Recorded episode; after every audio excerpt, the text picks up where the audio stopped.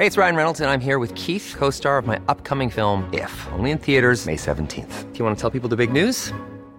All right, I'll do it. Sign up now and you'll get unlimited for $15 a month in six months of Paramount Plus Essential Plan on us. Mintmobile.com slash switch. Upfront payment of $45 equivalent to $15 per month. Unlimited over 40 gigabytes per month. Face lower speeds. Videos at 480p. Active Mint customers by 531.24 get six months of Paramount Plus Essential Plan. Auto renews after six months. Offer ends May 31st, 2024. Separate Paramount Plus registration required. Terms and conditions apply if rated PG. Heraldo Media Group presenta Sergio Sarmiento y Lupita Juárez. Información veraz y oportuna con un toque personal y humano. Por el Heraldo Radio, donde la H suena y ahora también se escucha.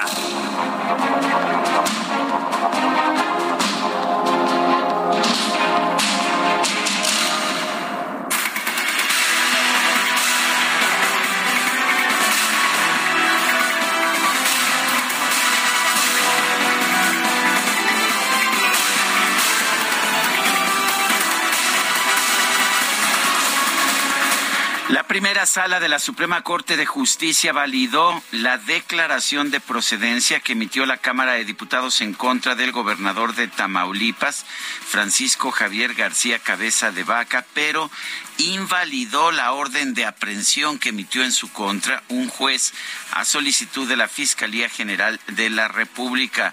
Reconoció que el gobernador cuenta con inmunidad procesal. Esta, esta resolución deja sin efecto el proceso penal que comenzó la Fiscalía General de la República contra el gobernador panista, aunque, aunque la Fiscalía está en libertad de iniciar una nueva investigación cuando el mandatario estatal concluya su cargo el próximo primero de octubre. La decisión fue unánime de los ministros de la primera sala de la Corte. Declararon procedente pero infundada la controversia constitucional 50-2021 promovida por el Congreso de Tamaulipas en contra de la declaratoria de procedencia del gobernador de la entidad. Bueno, ¿qué significa todo esto?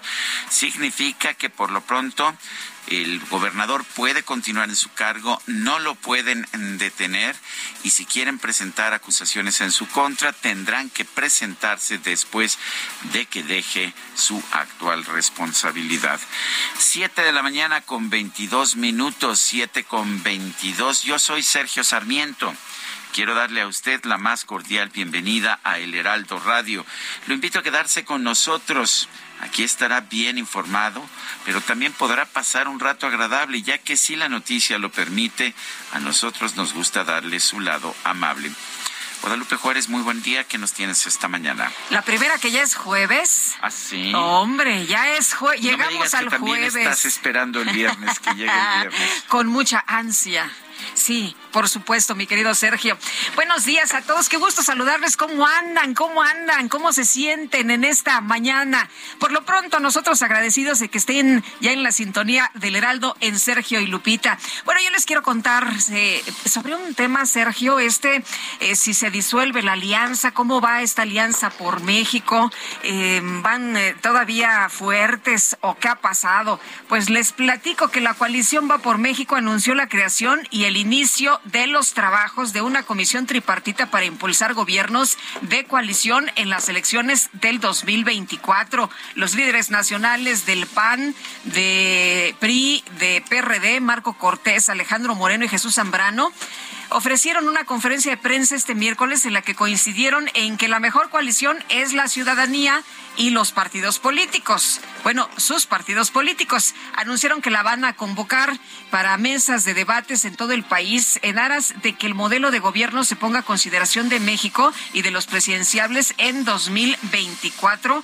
Pero bueno, pues este modelo que están proponiendo, la alianza va más allá de una coalición electoral legislativa para ser una de gobierno que busca gobernabilidad del sistema político para resolver las demandas de la población. Es lo que han expresado y advirtieron que la alianza va a seguir unida y firme hacia los comicios presidenciales. En un mensaje dirigido al presidente López Obrador, le dicen, le mandan decir que se oponen al uso de las instituciones del Estado para amedrentar a los opositores, la desaparición del Instituto Nacional Electoral y también la militarización. El presidente dijo, bueno, ¿qué les pasa?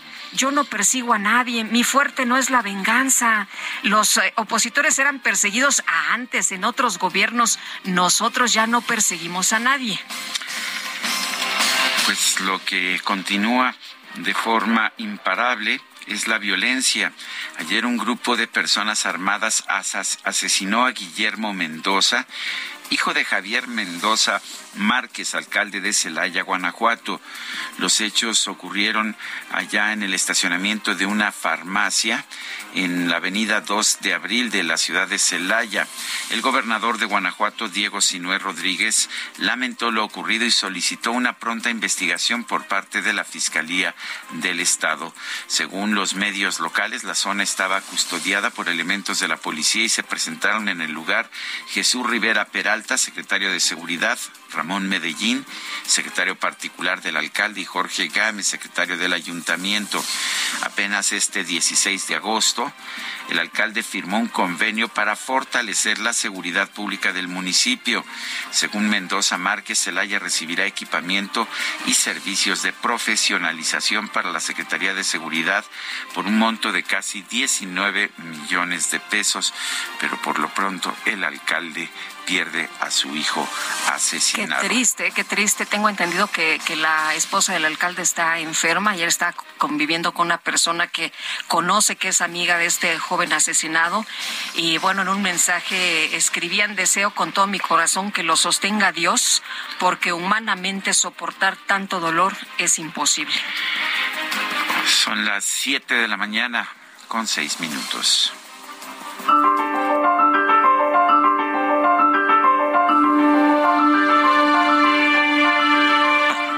Vamos a la frase del día. Mi padre es doctor y mi madre manejaba la farmacia local. Al crecer vi de primera mano el apoyo que daban a la comunidad. Es una frase de Rishi Sunak, que hoy es miembro del Parlamento británico, un político relativamente joven que algunos dicen podrá llegar a ser primer ministro, eh, pero pues que ahora sí que tenía una madre que trabajaba en la farmacia y su padre era médico local. Eh, pues ahí sí. Visto serían estos tiempos por el señor Gatel. Aquí López Gatel los vería muy mal, pero bueno, allá en el Reino Unido se considera que esto ayuda a la comunidad. Siete con siete minutos.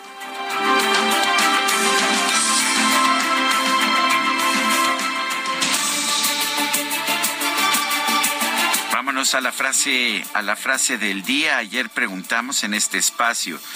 ¿Debe la Cámara de Diputados desaforar a Alito, Alejandro Moreno, el presidente nacional del PRI? Nos dijo que sí el 14.5%, que no el 82%, quién sabe.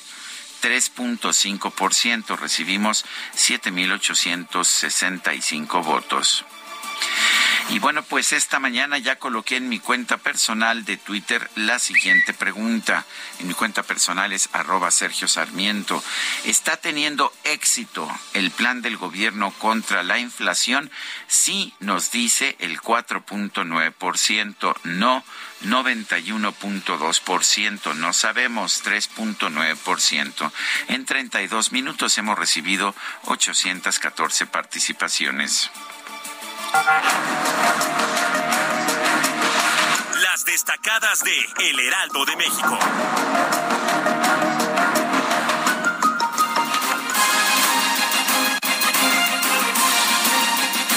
Ya está con nosotros Itzel González con las destacadas. Itzel, ¿cómo te va? Muy buenos días. Muy buenos días. Te veo muy contenta, ¿eh? Te veo muy contenta. Queridos este destacalovers, yo vengo convocando esta mañana a todos los destacalovers a participar en nuestro hilo de jueves. Esta mañana en Twitter les preguntamos cuál es su sección favorita de Sergio Lupita.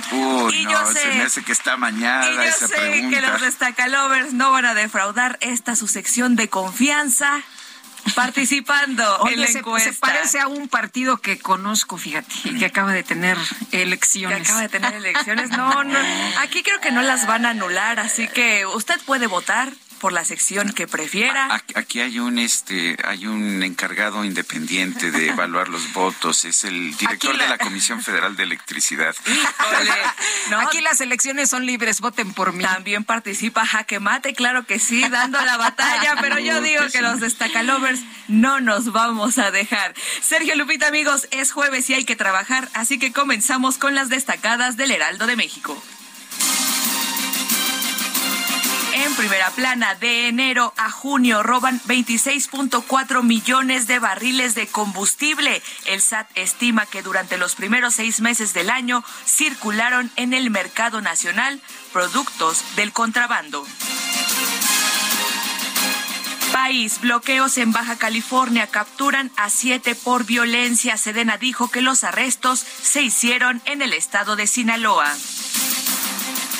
Ciudad de México, en Benito Juárez y Cuauhtémoc detienen a 27 en cateos a call centers. Ofrecían préstamos a través de aplicaciones y luego extorsionaban. Esa es una extraordinaria noticia, ¿eh? muy buen golpe ese que se acaba de dar porque eran eh, mafiosos eh, estos extorsionadores profesionales, delincuencia organizada que le quitaron la tranquilidad a cientos de personas y estas amenazas terribles que les eh, mandaban, ¿no? Te vamos a matar, vamos a matar a toda tu familia. Que y a mí se me hace que 27 detenidos es muy poquito. Pues sí, pero pero qué bueno que ya la autoridad está ahí atenta, ¿no? Y porque que le sigan porque no creo que sean los únicos. Eso nada más se denunciaba a través de Twitter, se denunciaba a través de WhatsApp, se denunciaba a través de los medios con los trabajos que se han hecho y con las denuncias que hemos hecho aquí, que hemos presentado de los mismos radioescuchas, pero qué bueno que ya está actuando la autoridad. Un aplauso para las autoridades, claro que sí.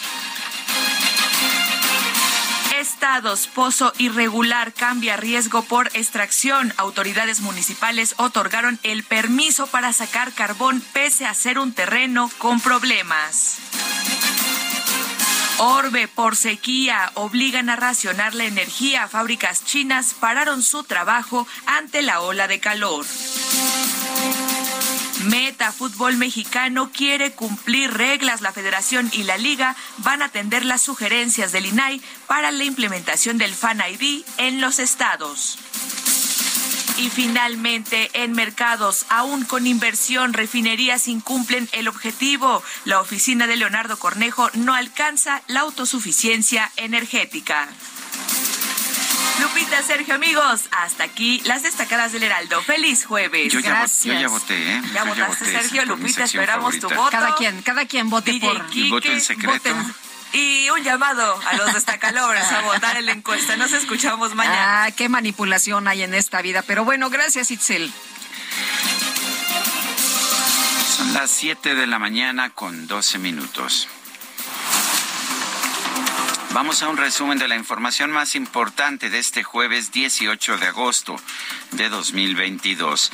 La Suprema Corte de Justicia anuló la orden de aprehensión girada en contra del gobernador de Tamaulipas, Francisco García Cabeza de Vaca, por los delitos de lavado de dinero y delincuencia organizada. En un video, el gobernador García Cabeza de Vaca denunció que fue víctima de una persecución política. Afirmó que el proceso de desafuero en su contra fue impuesto por el partido en el gobierno para sacar una tajada política. Después de poco más de un año, la Suprema Corte de Justicia de la Nación ha dejado claro que siempre tuvimos la razón y que en todo momento actuamos con estricto apego a la verdad. La Corte revierte la burda persecución política en mi contra y la de mi familia, así como reafirma que la soberanía de Tamaulipas no puede ser violentada por una mayoría legislativa facciosa en la Cámara de Diputados. Yo creo que sí vale la pena aclarar que la Corte no le dio toda la razón al gobernador de Tamaulipas. Lo que determinó, que es muy distinto, es que mientras ejerza el cargo de gobernador no puede girarse una orden de aprehensión en su contra. Puede haber una orden de aprehensión posterior, sí, una vez que concluya la responsabilidad. Pues vamos a ver cuando deje la gobernatura cómo le va. Oye, y el consejero presidente del Instituto Nacional Electoral, Lorenzo Córdoba, reveló que la Fiscalía Anticorrupción le notificó que las denuncias en su contra presentadas por el presidente la Cámara de Diputados, Sergio Gutiérrez Luna, ya fueron archivadas. Hubo algunos actores que se atrevieron a presentar, por cierto, fracasaron en el intento.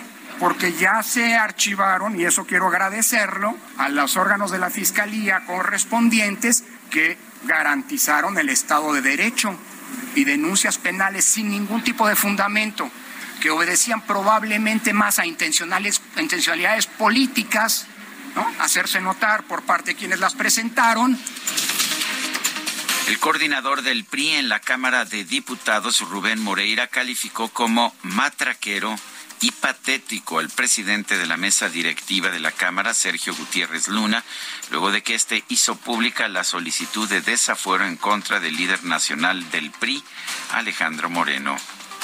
Pasó de aficionado al fútbol a matraquero. Y si ustedes ven la legislación correspondiente, es muy claro lo que dice. Cualquier iniciativa de ese tipo llega a la Secretaría General. ¿Y por qué? Porque ahí se debe de guardar en secrecía para continuar el trámite correspondiente. Y estos dos tipos de cuidado, por cierto, violaron la ley y generaron un espectáculo estos dos tipos de cuidado, dice Rubén Moreira. Bueno, el vicecoordinador de Morena en la Cámara de Diputados, Leonel Godoy, advirtió que su bancada y sus aliados van a votar a favor del desafuero de Alejandro Moreno. Morena y seguramente nuestros aliados vamos a estar a favor de que proceda la separación de Alejandro Moreno Cárdenas, se le quite el fuero y pueda ser sujetado a proceso y ahí que alegue lo que su derecho considere. Pero de entrada nosotros vamos a ir, vamos a tener, además lo queremos decir, que se requiere solo mayoría simple. El Tribunal Electoral del Poder Judicial de la Federación revocó una sentencia que declaraba que el PRI había incurrido en calumnias contra el partido Morena por publicar mensajes en Twitter con la frase Morena mata. Y la alianza opositora Va por México anunció la conformación de una comisión tripartita para el diseño de una iniciativa de la ley que reglamente los gobiernos de coalición a fin de evitar que México quede al capricho de una sola persona. Al regresar a su escaño en la Comisión Permanente del Congreso, el exgobernador de Baja California, Jaime Bonilla, señaló que los hechos de violencia registrados el pasado fin de semana en su estado fueron coordinados por el crimen organizado como un reclamo al actual gobierno estatal que curiosamente también es morenista. Lo que pasó en Baja California tenía que haber sido un lo previo de los carteles y en lo particular el cartel eh, Nueva Generación, de Jalisco Nueva Generación, donde le hizo un reclamo a la gobernadora en una manta inmensa con señalamientos particulares de su nombre y apellido, donde le dice que violó el acuerdo. El tema de Baja California es una falla gubernamental estatal. Bueno, pues, ¿qué le parece a usted lo que dice el señor Bonilla? Y bueno, la gobernadora de Baja California no se quedó callada. Marina del Pilar eh, pidió que pues no se haga uso político de la violencia registrada en el estado y lanzó un llamado a la unidad. Bueno, lamentablemente, como comentas, hubo algunos pocos eh, medios de comunicación que, que buscaron generar o alarmar a la población de manera irresponsable. Eh, no debemos de hacer uso político de la violencia los que queremos a Baja California debemos de estar unidos, trabajar en unidad. Ah, los medios, los medios son los responsables de la violencia. Bueno, se refería de hecho a PSN, que es el canal de televisión y estaciones de radio de Jaime Bonilla. Bueno, está duro, ¿verdad? Está, fuerte, está fuerte. Los golpes están durísimos y no son por debajo de la mesa, ¿no? Son frente a frente. La Fiscalía General de Sinaloa informó que en el municipio de Culiacán fueron detenidas seis personas presuntamente vinculadas a los actos de violencia registrados en Baja California. Juez federal declaró legal la detención de 167 integrantes de la llamada Autodefensa Pueblos Unidos de Michoacán acusados de posesión de armas de uso exclusivo del ejército. Y este miércoles fue asesinado a balazos Guillermo Mendoza Suárez, hijo del presidente municipal de Celaya, Guanajuato, Javier Mendoza Márquez. La Fiscalía General de Sonora aseguró que no descarta ninguna línea de investigación por el homicidio del periodista Juan Arjón López ocurrido en San Luis Río Colorado. El gobierno de los Estados Unidos emitió una alerta nivel 4 para Zacatecas. Recomienda a sus ciudadanos no viajar a esa entidad por los altos niveles de inseguridad. El ministro presidente de la Suprema Corte de Justicia, Arturo Saldívar, confirmó que el máximo tribunal va a discutir dos casos que podrían llevar a declarar que la prisión preventiva oficiosa no se debe seguir aplicando en México. Vamos a escuchar. Está por listarse un asunto muy relevante de la ponencia del ministro Luis María Aguilar y otro asunto de la señora ministra Norma Piña que está en la primera sala para determinar la inconvencionalidad o no de la prisión preventiva oficiosa y si la Constitución puede ser inconstitucional. Vale la pena señalar que el término inconvencionalidad significa que la prisión preventiva oficiosa violaría las convenciones internacionales a las que México se ha adherido y por lo tanto a las que México está sujeto. La Constitución sí permite la prisión preventiva oficiosa, las convenciones internacionales no la permiten porque significa castigar a alguien antes de ser juzgado.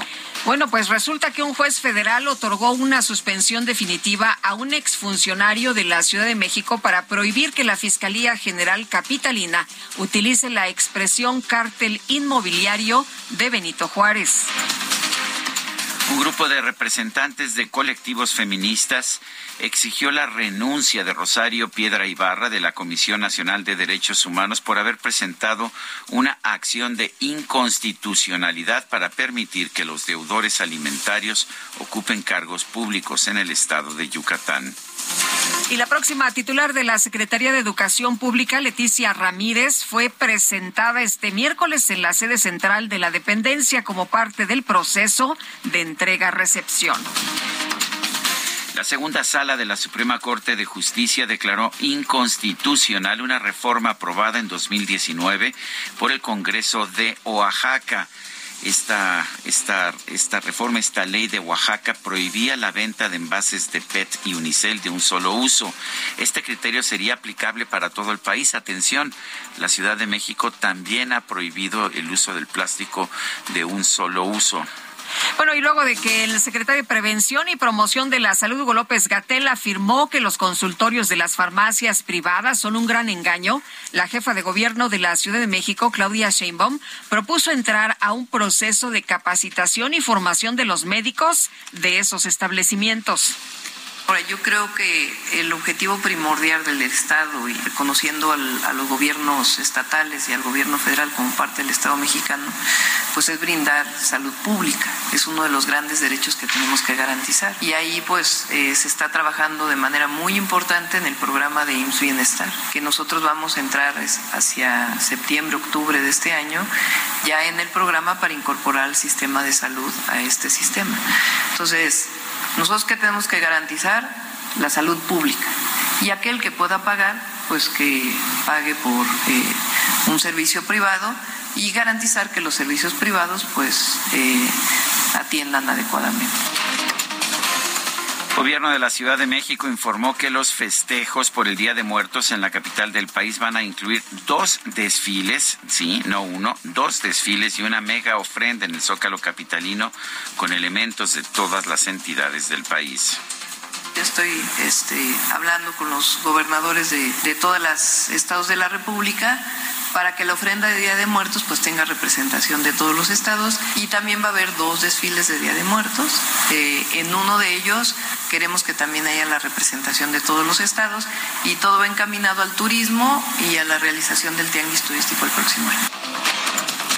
La Iniciativa Democrática de España y las Américas lanzó un llamado al Papa Francisco para que se pronuncie sobre la persecución de religiosos por parte del gobierno de Nicaragua. El presidente de Ucrania, Volodymyr Zelensky, pidió a los gobiernos de Latinoamérica que cesen el comercio con Rusia como parte de las sanciones económicas internacionales contra Moscú. Y la congresista republicana Liz Cheney se comprometió a hacer todo lo posible para mantener al expresidente de los Estados Unidos, Donald Trump, fuera de la Casa Blanca. Señaló que en los próximos meses decidirá si se presenta a las próximas elecciones presidenciales. Bueno, y rápidamente la información deportiva. La selección mexicana femenil de béisbol obtuvo su calificación al Mundial del 2023 al imponerse 8 a 4 a Venezuela. La NBA anunció que el próximo 17 de diciembre se llevará a cabo en la Ciudad de México un duelo de la temporada regular entre el Heat de Miami y los Spurs de San Antonio. Son las 7 con 24 minutos. Nuestro número, mándenos mensajes de WhatsApp 55 2010 90 9647. Guadalupe Juárez y Sergio Sarmiento estamos en el Heraldo Radio.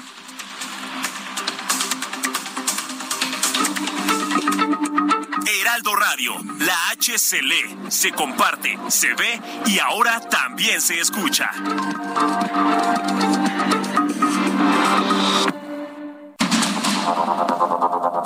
Continuamos con Sergio Sarmiento y Lupita Juárez por el Heraldo Radio.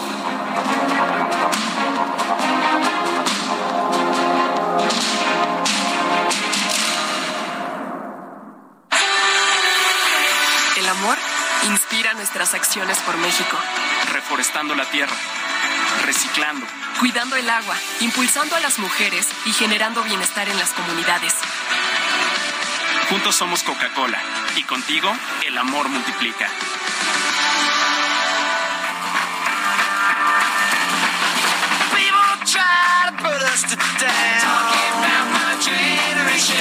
Just because we get around. Talking about my generation.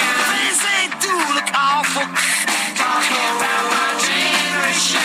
Back die before I get old. Talking about my generation.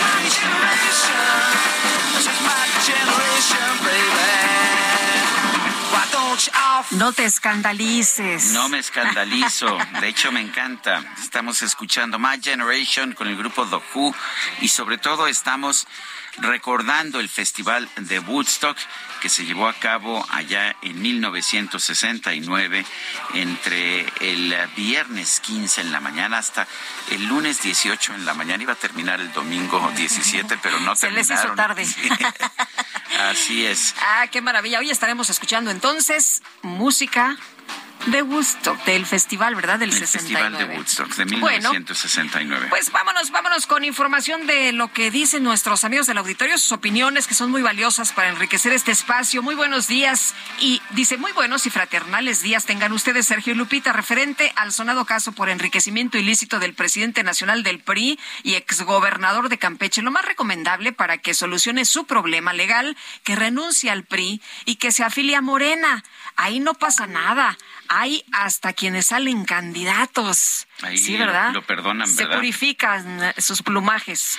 Dice Adriana Ortega, el señor presidente dice abrazos y no balazos. Sí, abrazos a los muertos en el accidente del metro, abrazos a los mineros atrapados en la mina, abrazos a los niños por medio de una educación digna. Queremos sentirnos seguros que quien lleva el barco es alguien decidido y comprometido, señor presidente. Tantas palabras no lo hacen presente. Ay, Sergio, ya ves cómo es. Dice eh, desde Salina Cruz, Laje, salí corriendo porque Sergio dijo que eran las 7.22 de la mañana. Y yo dije, se me hizo tarde. Y eran las 7 con dos minutos. 7.22. bueno, era... Esta que 7.22. Ay, en la... ya se me hizo tarde. Bueno, en este momento sí son las 7 con 33. Si lo hice, le ruego que me disculpe. A veces, ¿verdad? Se distrae uno aquí después de tres horas. Bueno, no llevamos tres horas al aire, pero este, ¿qué tal? ¿Dormiste bien? ¿No te fuiste de cena, me fui, verdad? Me fui de. Yo tenía un evento también ayer, pero ¿qué crees? ¿Qué pasó? Que no fui. Me quedé en mi casa a dormir, estaba yo muy cansado. Es que hay veces que el cuerpo ya no da. Pero bueno, Sergio, hoy estamos muy eh, despiertos, frescos como la lechuga. Y bueno, para continuar con la información importante, porque hay muchas cosas que comentar esta mañana. La Alianza Va por México aseguró que la solicitud de desafuero contra Alejandro Moreno violó el debido proceso. Vamos a conversar con Jesús Zambrano, presidente nacional del PRD. Jesús, gracias por tomar nuestra llamada. Cuéntanos por qué se violó el proceso en el caso de Alito. Sí, buenos días, Sergio Lupita. Buenos días. Desde luego, con mucho gusto. Porque, a ver, en primer lugar, el artículo 22 de la ley orgánica del Congreso de los Estados Unidos Mexicanos, que rige desde luego los trabajos de las cámaras de diputados y senadores, habla expresamente de que el presidente de la Cámara tiene la responsabilidad de velar porque se respete el fuero y de proteger el trabajo de los eh, del conjunto de los diputados. Representa la unidad dice expresamente la ley orgánica representa la unidad del Congreso de la Unión. Cuando se presenta un fiscal o alguien hacer una mm, petición de desafuero en este caso pues desde luego tiene que ser Ministerio Público como es el fiscal de Campeche, eh, o hubiera enviado a alguien en su representación, pues se presenta este en la Secretaría General de la Cámara y luego ahí se resguarda hasta que sesione la comisión, la sección instructora, que es la que se dirige en un primer momento en comisión para analizar lo que se está pidiendo. Mientras está allí en secrecía, desde luego, el denunciante, en este caso el peticionista, el fiscal, puede dar a conocer qué es lo que está pidiendo, por qué lo está pidiendo. Pero ya el verse acompañado y salir a conferencia de prensa junto con el presidente de la Cámara, rompiendo el principio de unidad y de representación de la totalidad de las y los diputados, allí ya de entrada hay una violación flagrante del presidente de la Cámara. Y luego, al dar a conocer los elementos en detalle, llevar el documento ahí a mostrarlo ante los medios de comunicación, desde luego que eso es violatorio, abierta y claramente también del procedimiento establecido en la ley de responsabilidades de los servidores públicos, que es lo que contiene el, ordenamiento que contiene todos estos preceptos, eh, Sergio. Y eso desde luego le da al denunciado, al aludido, pues los elementos para defenderse y decir a ver a quién está violando el debido proceso. Además de que Alejandro Moreno dice se me quiere juzgar por algo que ya fue juzgado. Eh, hubo denuncias sobre este mismo caso de eh, acusaciones de enriquecimiento ilícito que la Contraloría y la Fiscalía General de la República lo investigaron y no encontraron eh, eso que tuviera sustento esas denuncias en ese momento. Jesús, ¿qué tanto le pega todo esto a, la alianza? No nada más a Alejandro Moreno, al PRI, sino a la alianza en su conjunto. Pues por supuesto que tienen el objetivo de pegarnos, de, desacreditar y de, buscar desarticular al final de cuentas la propia alianza, la coalición va por México. Y ya también se anunció, se dio a conocer, se filtró, como se dice, eh, que van en próximos días también a pedir el desafuero de Jorge Romero, el coordinador del PAN en la Cámara de Diputados.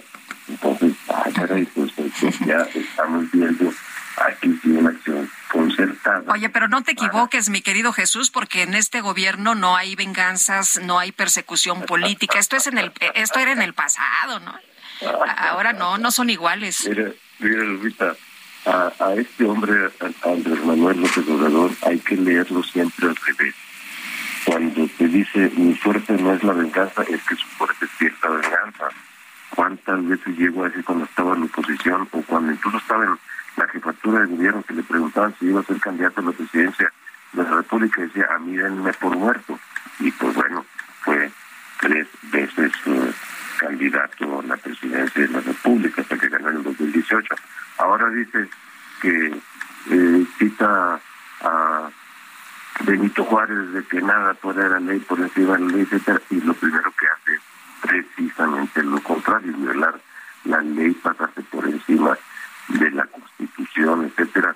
Y cuando nos dice que ni, crean que él va a buscar reelegirse, hay que pensar en que el año que entra o dentro de pocos meses van a empezar a haber algunos movimientos y peticiones para decir es que al presidente López Obrador le faltó tiempo para esta cuarta transformación y entonces hay que pensar en la reelección, hay que pensar en la, la no la reelección, sino la prolongación del mandato como presidente de la República. Ese es López Obrador, así hay que leerlo. Bueno, el, ah, en el caso de Alito, ¿qué, cuál, cuál es, eh, ¿qué va a pasar con Alito? Hay que recordar que independientemente de si procede o no procede este proceso de desafuero, que además, pues por mayoría, creo que Morena se la va a llevar fácil, eh, la verdad es que sí es un líder de partido muy desprestigiado. Hay quien dice que le hacen un enorme daño a la alianza. ¿Qué opinas? No, mira, yo ahí no me meto a los asuntos internos eh, del PRI, y con toda responsabilidad.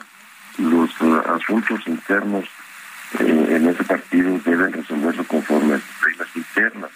Sabemos que hay una importante cantidad de dirigentes del PRI de, peso que están planteando la necesidad de un cambio ahí en las dirigencias. Eso lo tendrán que resolver los priistas. Nosotros pues, seguiremos tratando con el PRI a través de sus dirigentes, de quien esté al frente en cada momento, como institución política, porque la coalición es entre partidos, entre instituciones, no es entre fulano, sultán y perengano. Y cuando se van, entonces ya no hay alianza, no. La, la, la alianza, la coalición sigue se mantiene trabajando eh, unida en la Cámara de Diputados y en el Senado de la República y nos proponemos juntos en las elecciones que vienen. Yo te diría, por supuesto, que no, no, no, no, no hay que negar que esto nos golpea, que esto pone en entredicho el papel mismo de la alianza, de la coalición, y en este sentido ante la opinión pública se logra en alguna medida el propósito presidencial de desprestigiar, de desacreditar y de desarticular a la coalición. Pero no van a pasar de ahí. Yo espero que estos asuntos se resuelvan pronto. Eh, Jesús, pero decías algo que me llama mucho la atención, no es la primera vez que lo escucho, ya en las últimas semanas he escuchado incluso eh, no nada más a políticos, sino también a analistas eh, sobre la reelección. ¿Crees que hacia allá va Morena, que esa es la tirada, que esa es la, jugada del presidente López Obrador? Sí, no es Morena, es él, es, el presidente, es López Obrador. incluso también últimamente ante señalamientos que hemos hecho y que yo he subrayado en distintos momentos últimamente de que eh, no, de que vivimos una democracia y que no queremos ser una dictadura y que hay que preservar los valores democráticos ha salido López Obrador a decir yo no soy ningún dictador le aplico otra vez el precepto pues hay que leerlo al revés ¿Quién es un dictador? El que viola la Constitución, el que pasa por encima del Estado de Derecho, el que viola el principio básico de equilibrio de poderes. Poder judicial, ganan amparos los ambientalistas, movimiento este allá contra el tren Maya en el tramo 5 particularmente de esta construcción. Ganan amparos por detener la obra y declárese de seguridad nacional, de interés de seguridad nacional, y pum, se acabó, se brinca por encima del Poder Judicial. Ah, que lo de la Guardia Nacional para que dependa de la Defensa Nacional eh, es violatorio de la Constitución porque la Constitución dice que eh, la Guardia Nacional es un organismo de carácter civil. Entonces, ah, pues entonces eh, mando un decreto y pues que me lo impugnen diciendo esto y que ya, por lo pronto, el 16 de septiembre ya está encima, un mes más, lo vamos a ver, van a transferir todas las funciones de la Guardia Nacional a la Secretaría de la Defensa Nacional en términos administrativos. Rosa Isela eh, Rodríguez va a quedar descabezada, no sé dónde lo vayan a mandar, por si no hace nada ahorita para el asunto de la seguridad, porque todo lo controlan los militares. Ah, pues entonces, de todas maneras, yo, dice López Obrador, voy a mandar una iniciativa de reforma a la ley de la Guardia Nacional, eh, y que, a ver, que le impugnen y que vayan a la corte, los conservadores que vayan a la corte, dice él, eh, los liberales que acudan allá, eh, porque no dejan avanzar, no quieren reformas. No, no queremos esas reformas que tú estás impulsando, como no queremos la regresión antidemocrática que se puede hacer con la ley electoral. Eso es lo que hay que tenerlo muy presente. Entonces, pues, eh, yo sigo diciendo, sigo pensando en cualquier momento y ojalá, diría mi madre, Dios quiera que me equivoque, pero eh, ojalá y me equivoque y que el año que entra no estemos viendo esto que yo auguro que puede darse el próximo año, que empiece a levantarse voces en términos de lo que decía. A ver, eh, López Obrador debe prorrogar su mandato, López Obrador debe reelegirse, es un anacronismo la no reelección, eso ya pasó de moda, otros países democráticos tienen esa norma, etcétera, etcétera, etcétera. Vamos a verlo y al tiempo lo platicamos. Jesús Zambrano, gracias por hablar con nosotros. Al contrario, a ustedes, Gracias. Hasta luego. Buenos días. Bueno, el fiscal general de Campeche, Renato Sales, aclaró que la petición de desafuero contra el presidente del PRI, Alejandro Moreno, está lejos de ser una venganza política. Ayer, eh, Misael Zavala, platicamos con él aquí en este espacio y eso fue lo que nos dijo. Pero cuéntanos, ustedes también lo entrevistaron. ¿Qué, qué, les, qué les contó?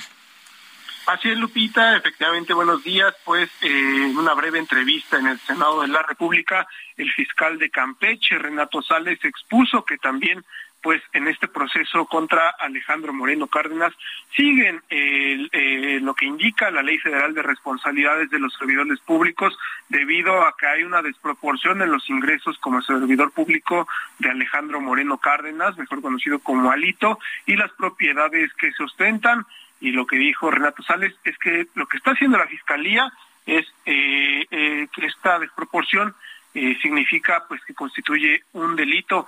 Renato relató que tan solo una de las propiedades del priista, que se encuentra en Lomas del Castillo, cuenta con 10.000 metros cuadrados de edificación, por lo que en un cálculo y estimación pericial de las obras se habla de que tiene un valor de 130 millones de pesos, que se suma al costo del menaje de casa, que se calcula en otros 50 millones eh, de pesos. En este sentido, dijo que de ninguna manera y en lo más mínimo hay una, una venganza política o personal. Al contrario, dijo, sí se cree que como Fiscalía Anticorrupción o Fiscalía General del Estado, que hay un hecho denunciado con apariencia de delito y presunta responsabilidad, lo que corresponde, según el artículo 111 de la Constitución y según la ley federal a la que eh, pues se ha referido de responsabilidades de los servidores públicos, tiene que precisamente eh, él como fiscal acudir ante la Cámara de Diputados a que se integre la sección instructora y en el plazo que la propia ley establece determine si hay lugar a proceder penalmente o no. También aclaró que hay un hecho denunciado y es un delito que corresponde a la Fiscalía Estatal investigarlo. Esto fue lo que dijo en una breve entrevista, eh, en una visita que hizo al Senado de la República. También les comento, Sergio Lupita, que ayer el senador de Morena, Jaime Bonilla, señaló a la gobernadora de Baja California, de Baja California, también la morenista Marina del Pilar Ávila, de tener la responsabilidad de la violencia en la entidad y de violar un posible acuerdo con el cártel de Jalisco Nueva Generación. Esto lo dijo en tribuna abiertamente el senador Jaime Bonilla, quien ayer pues se reincorporó a sus labores legislativas después de que pues fue cesado por algunos días debido a que el Tribunal Electoral del Poder Judicial de la Federación, pues ya le regresó su escaño. Había un pleito ahí eh, jurídico debido a que el eh, senador Jaime Bonilla había sido ya eh, gobernador, pero pues regresó a su escaño y según la ley pues no podía hacerlo. Esto ya lo determinó el Tribunal Electoral, ya regresa a su escaño y pues regresó con todo el senador Bonilla contra pues su correligionaria Marina del Pilar. Hasta aquí la información, Sergio Lupita. Pues sí, muy furibundo. Gracias, Misael. Gracias, buenos días. Hasta luego, muy buenos días.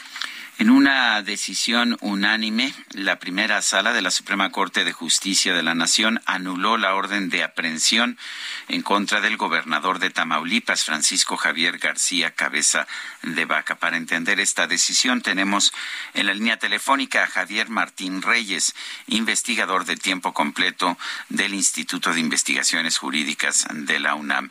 Javier Martín Reyes, buenos días, gracias por tomar nuestra llamada. Exactamente qué está diciendo Suprema Corte, he escuchado distintas interpretaciones. Exactamente, ¿qué dice la Suprema Corte? Hola, ¿qué tal? Sergio, pues mira, creo que para sintetizarlo mucho, lo que dice la Corte es básicamente una interpretación de qué significa el párrafo quinto del artículo 111 de, de la Constitución. Ese artículo básicamente lo que dice es que cuando se quiera proceder penalmente por delitos federales eh, contra servidores públicos locales, es decir, contra gobernador, gobernadoras, eh, personas que estén en las legislaturas estatales, integrantes de tribunales superiores eh, de justicia, ¿no? Se necesita primero una declaratoria por parte de la Cámara Federal, de la Cámara de Diputados, y que posteriormente esa declaratoria de procedencia se comunica a las legislaturas locales, y cito entre comillas, para que en ejercicio de sus atribuciones procedan como corresponda. Esta es una frase, pues evidentemente, pues vaga, ambigua, que no, déjame ponerlo así, de la simple lectura no queda del todo claro. Y había dos interpretaciones eh, posibles, Sergio. Eh, una primera interpretación es que bastaba con la sola declaratoria de la Cámara Federal para retirarle el fuero eh, a una persona, en este caso el gobernador eh, todavía de, Tamaulipas, y había una segunda interpretación que era precisamente la que defendía y defiende el gobernador Cabeza de Vaca, y es que se necesitaba tanto la declaratoria de la Cámara Federal como de la Cámara Local. Lo que ayer resolvió la primera eh, eh, sala de la Suprema Corte, en, en, pocas palabras, es que se necesitan las dos declaratorias. ¿Y por qué resolvió esto, Sergio? Eh, porque si uno revisa ¿no? de dónde viene, cuál es la lógica, cuál es la finalidad no de, de ese párrafo quinto del artículo 111, eh, verá que este es producto de una reforma que se hizo hace 40 años, en 1982. Y en ese proceso legislativo, cuando se hace la propuesta de incluir eh, esta redacción, el Poder Reformador de la Constitución dejó muy en claro que lo que se estaban buscando eran hacer compatibles dos cosas. Por un lado, el combate a la impunidad, o sea, es decir, lo que se quiso fue abrir la posibilidad a que servidores públicos eh, locales sí pudieran ser procesados por delitos federales, pero al mismo tiempo se dijo con todas sus letras que en una lógica federalista era importante introducir una garantía que fuera la intervención también de las legislaturas locales. ¿Para qué? Para que no se utilizara políticamente a la Procuración de, Justicia, ¿no? Entonces, esta es una decisión de la Corte, déjame resumirla brevemente, que sigue una lógica federalista, que sigue una lógica eh, de los de los contrapesos y que lo que básicamente dice es pues que no se vale que órganos eh, federales, la Fiscalía General de la República, la Cámara de Diputados y eventualmente la Judicatura eh, Federal puedan, déjame ponerlo así, de manera este, pues unilateral y sin considerar a los estados, eventualmente procesar penalmente a servidores locales, sino que también se necesita que los congresos locales participen. Y en este caso, como sabemos, en el caso de Cabeza de Vaca, lo que sucedió es que sí hubo la declaratoria eh, del órgano federal, de la Cámara de Diputados, pero el Congreso local decidió no homologar esa declaratoria y en consecuencia el gobernador Cabeza de Vaca mantiene el fuero hasta el último día eh, de su encargo y en consecuencia pues no podrá ser procesado penalmente hasta que deje el cargo. Pues Javier Martín Reyes, gracias por ayudarnos a entender este tema. Hasta aquí tenemos tiempo, tenemos que ir a una pausa. Nosotros un fuerte abrazo. Abrazo fuerte, que estés bien. Y vamos nosotros a la pausa. Le recuerdo nuestro número de WhatsApp 55 20 10 96 47.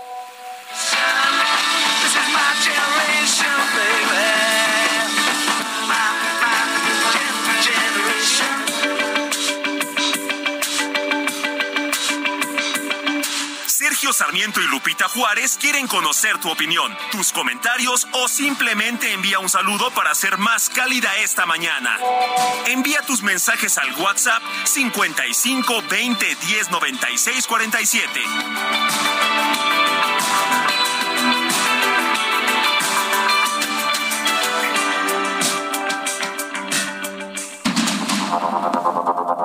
Continuamos con Sergio Sarmiento y Lupita Juárez por el Heraldo Radio.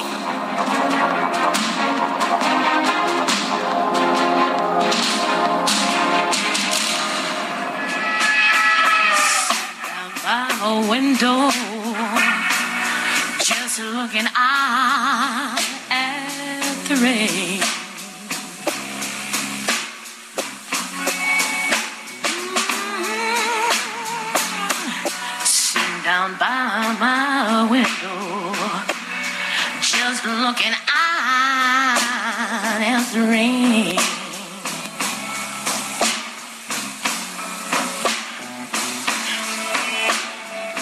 Some came along, honey grabbed a hold of me, and it felt like a ball and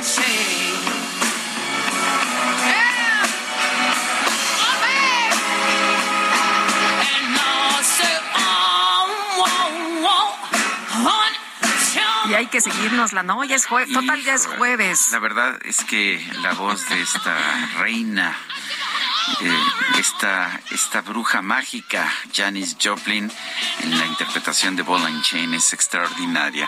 Fue una de las cantantes que dejó una huella profunda en el Festival de Woodstock de 1969. Hoy estamos escuchando algunas interpretaciones del Festival de Woodstock. Oye, y hablando de Janis Joplin, yo ya sé que no es, no es viernes, pero les quiero recomendar un libro de Elmer Mendoza que se llama El amante de Janis Joplin que en... Que no era yo. Ay, ya te descubrieron. No. no, eras tú, Sergio. Está buenísimo. No, no, eh, pues habla mucho de Janis Joplin y de su carrera, pero pues la verdad está muy bueno. Si se lo quieren aventar, es El amante de Janis Joplin. Está ubicado en Sinaloa, persecuciones. Imagínense nada más. Es un libro de Elmer Mendoza. Y no tiene nada que ver Janis Joplin. pues algo hay. Y la verdad, hay un cuate que se la pasa muy bien, este, ya sabes, con esta obsesión, con este encuentro con Janis Joplin, pero ya no les cuento más. Vámonos a los mensajes. Nos dice una persona al auditorio JL Moreno, muy buenos y fraternales días. Ah, no, ese ya lo había eh, leído o no. Ah, no, es que nos, nos saluda igual. Dice, eh, referente al sonado caso por enriquecimiento ilícito del presidente nacional del PRI y exgobernador de Campeche, lo, Ah, no, este ya lo habíamos leído. Ya lo habíamos leído, Carlita. Sí, bueno, continuamos. Dice otra persona, eh, si todos los días AMLO los está atacando y calumniando, siguen en... ¿Por qué? Si todos los días AMLO los está atacando y calumniando, siguen enviando a periodistas a la mañanera. ¿Acaso es obligatorio hacer acto de presencia? Soy Sergio Guzmán. Bueno, nuestro trabajo es cubrir lo que hace, eh, lo que hace el presidente, lo que hacen distintos funcionarios, eh, las posiciones también de los grupos de oposición. Nuestro trabajo es mantenerlo informado a usted y no lo podemos mantener informado si pues cerramos los ojos a lo que dice el propio presidente de la República. Dice Rodolfo Avena, por la incapacidad de gobernar bien, sigue manifestando que sus opositores y conservadores se oponen a sus criterios, pasando a ser el peor presidente de México de todos los que han sido electos. Bueno, vamos a otros temas cuando son las ocho de la mañana con cuatro minutos. El gobernador de Tamaulipas, Francisco García Cabeza de Vaca, aseguró que no pudieron quitarle el cargo. Eh, se refiere a la resolución de la Suprema Corte de Justicia de mantener su fuero constitucional. Carlos Juárez nos tiene información allá desde Tamaulipas. Adelante, Carlos. Hola, ¿qué tal? Muy buenos días, Sergio Lupita, un gusto saludarlos. Así es, el gobernador de Tamaulipas, Francisco García Cabeza de Vaca, estuvo el día de ayer, 17 de agosto, por la zona sur de Tamaulipas y bueno, pues aseguró que no pudieron quitarle el cargo ante la resolución de la Suprema Corte de Justicia de la Nación para mantener su fuero constitucional y dejar sin efecto una orden de aprehensión en su contra. Fue durante la inauguración de los tanques elevados de la Comapa Sonatam, donde aseguró que los ministros exhibieron la ilegalidad de un juez federal que liberó la orden de detención para removerle de su cargo sin motivo ni fundamento, tras una solicitud de la Fiscalía General de la República. El fallo de la Corte, insistió, sienta un precedente a nivel nacional a liberar de presiones a los gobernadores, diputados federales y locales y magistrados, así como también fiscales con fines electorales. También ya poco, poco después, en la misma ciudad de Tampico, aseguró que, bueno, va a interponer las denuncias correspondientes en contra del Ministerio Público Federal, así como también contra el juez federal por estas acusaciones que fueron en su contra, además de que también mencionó a Santiago Nieto Castillo, a quien le dijo que tendrá que pagar por lo que había cometido. También aseguró que, bueno, esta demanda será puesta a partir de este día, jueves 18 de agosto, y que espera que también se pueda hacer justicia para lo que él dijo fue una campaña sucia en su contra para tener fines políticos. Sergio Lupita, es la información. Carlos Juárez, gracias por este reporte. Muy buenos días. Buenos días. Las ocho, las ocho de la mañana con seis minutos. Eh, el INAI ha instruido a la Fiscalía General de la República a buscar y dar a conocer el número de denuncias que se han presentado en contra del subsecretario Hugo López Gatel. Señaló el INAI que se debe transparentar la información relacionada con las denuncias presentadas en contra del subsecretario de Prevención y Promoción de la Salud que se relacionen con el desempeño de su cargo público, ya que esto resulta de interés para la sociedad.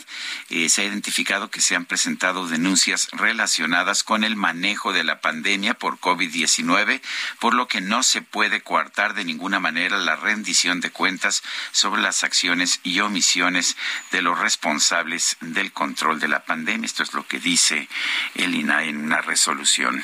Bueno, desde Palacio Nacional este jueves el presidente López Obrador instruyó a la directora nacional de Protección Civil, a Laura Velázquez, a aplicar lo antes posible las recomendaciones de la empresa alemana DMT y de la estadounidense Phoenix First Rescue para el rescate de los 10 mineros atrapados en el Pinabete. Ambas empresas validaron ayer los trabajos que el equipo de rescate de México ha llevado desde el 3 de agosto.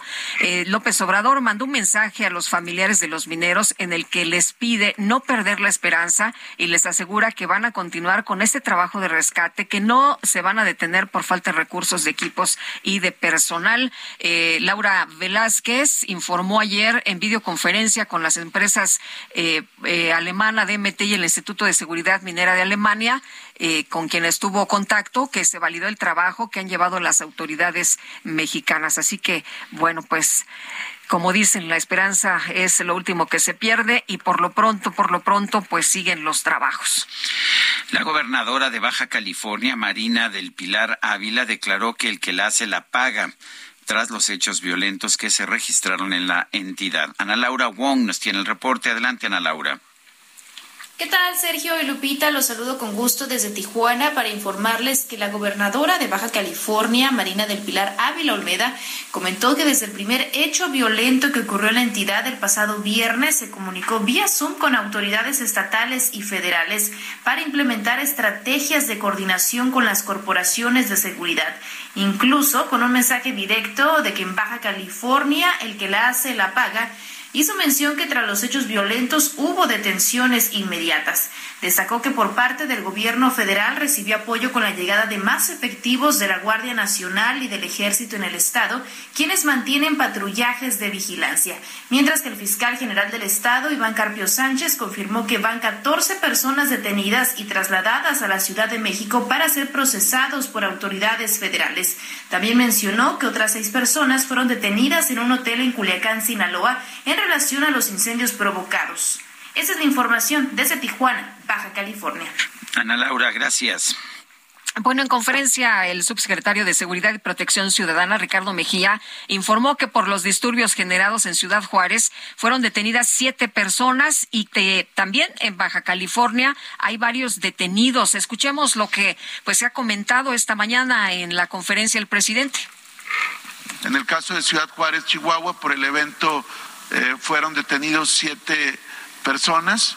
En el caso de Baja California, por hechos presentados en Tijuana, playas de Rosarito, Ensenada, Mexicali y Tecate, hay un total de 17 detenidos por estos hechos y en total son 17 detenidos por los hechos de Baja California de días pasados. Bueno, pues ahí lo que está informando esta mañana el subsecretario de Seguridad y Protección Ciudadana. Son las ocho con diez, vámonos al clima. El pronóstico del tiempo con Sergio Sarmiento y Lupita Juárez.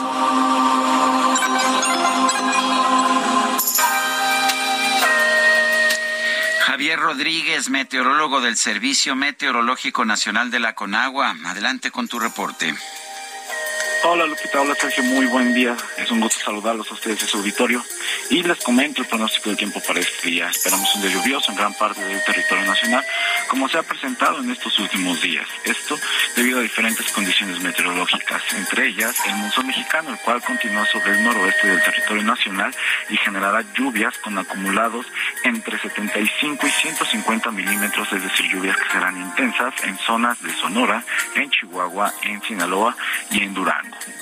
Por su parte, también tendremos la interacción entre un canal de baja presión que se extiende sobre la Sierra Madre Occidental y con el paso de la onda tropical número 22, que actualmente se encuentra sobre las costas de Jalisco.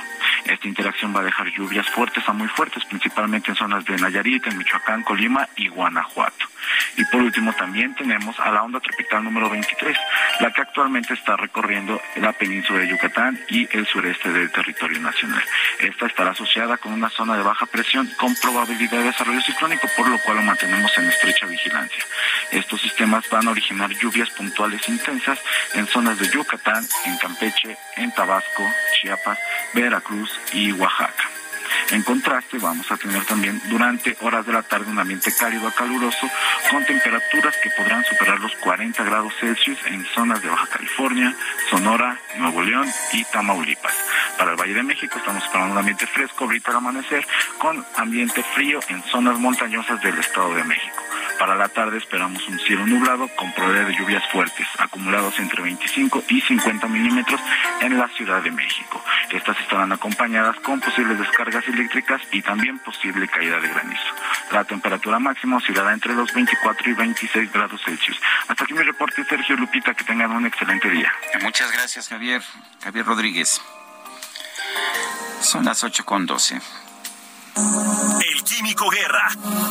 Con Sergio Sarmiento y Lupita Juárez. Químico Guerra, ¿cómo estás? Muy buenos días.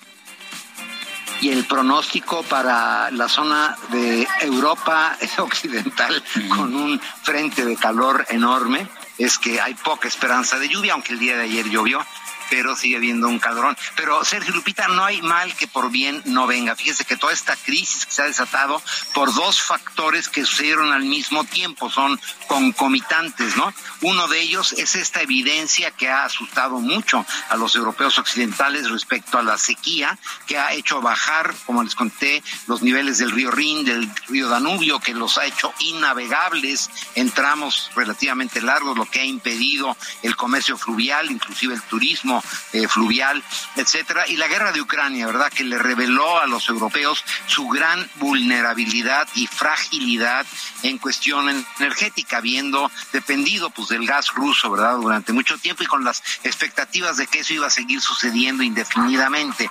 Y ahora se dan el frentazo de que no, con la voluntad de un solo hombre, lo hemos visto pues también por nuestras regiones, de repente la voluntad de un solo hombre que, que se cree dueño de las cosas puede hacer tambalear economías enteras como es la de Europa Occidental cuestión del gas ruso y estos dos factores, el que se dan cuenta de la verdadera importancia del calentamiento global con esto de los ríos y los calorones y la vulnerabilidad energética dependiendo de combustibles fósiles, está dándole un impulso, Sergio Lupita, verdaderamente extraordinario a toda la conversión llamada transición energética hacia, desde luego, las energías renovables, pero con la componente esta nueva de cómo hacer la intermitencia del viento y del sol eh, algo que sea permanente a través del almacenamiento de energía. Y puede ser ya sea a través de baterías grandes como las que le he estado mencionando recientemente, como por la producción a través de la electrólisis de hidrógeno a partir del agua, ya sea agua dulce o agua de mar, pero se puede separar el agua electrolíticamente con la energía que producen las celdas fotovoltaicas y producen los molinos de viento para almacenar este hidrógeno y que sirva precisamente para usarlo como combustible, eh, conducirlo inclusive en las ciudades como se conduce hoy en toda Europa el agua caliente, ¿verdad? Para la calefacción, pues conducir también hidrógeno para que tenga uno un suministro confiable y constante y a un precio eh, verdaderamente bajo de electricidad. Entonces, estos dos factores, la sequía que les golpeó fuerte en la cara a los europeos ahora y la guerra entre Rusia y Ucrania, le dan este empujón que es verdaderamente, que se puede ver en todos lados, en todos los noticieros, en los espectaculares, en las calles, conversación que uno escucha en los restaurantes, etcétera, de que está aquí ya un eh, empujón verdaderamente fuerte para la transición energética en Europa, Sergio Lupita. Muy bien, pues Químico, muchas gracias. Muy buenos días. Al contrario, buenos días. Son las ocho con quince minutos. Esta semana se anunciaron cambios en la Secretaría de Educación. Eh, va a haber una nueva secretaria, todavía no asume, pero ya sabemos quién va a asumir la responsabilidad. Además, se presentó un nuevo modelo educativo. Fernando Ruiz es director de investigación de Mexicanos Primero, lo tenemos en la línea telefónica. Fernando, primer, en primer lugar, buenos días, gracias por estar con nosotros. Buenos días, Sergio. Muchas gracias por la invitación. Fernando, cuéntanos, ¿cómo ves a... Eh, bueno, déjame empezar por la secretaria. ¿Cómo ves a la secretaria? Ha habido mucha controversia. Sí, eh, una controversia que yo creo que el presidente debió haber considerado porque eh, lo que nosotros esperábamos era eh, no, no, no cualquier nombramiento, porque estamos frente a una situación educativa bastante complicada que me parece que el presidente no está reconociendo por lo menos eso eso deja entrever cuando cuando habla de, los retos un poco antes del nombramiento. Y luego nos, nos menciona a eh, que, va a nombrar a, esta Leticia Ramírez que me parece que, pues, como rasgos destacables que es, es, fue maestra frente al grupo eh, y es una es una mujer eso nos parece nos parece muy bien eh, pero para estos momentos eso resulta insuficiente lo que necesitábamos era a una persona que eh, tuviera claramente experiencia para defender el derecho el derecho de los niños porque las decisiones que se tomaron durante la gestión de la maestra Delfina dejó mucho que desear la desaparición de los recursos para la alimentación de los niños el programa de las escuelas extendidas la desaparición también de los recursos para educación especial, educación indígena, hijos de jornaleros agrícolas, hablan de una de una de una eh, persona que no tenía esa sensibilidad que esperábamos de una maestra.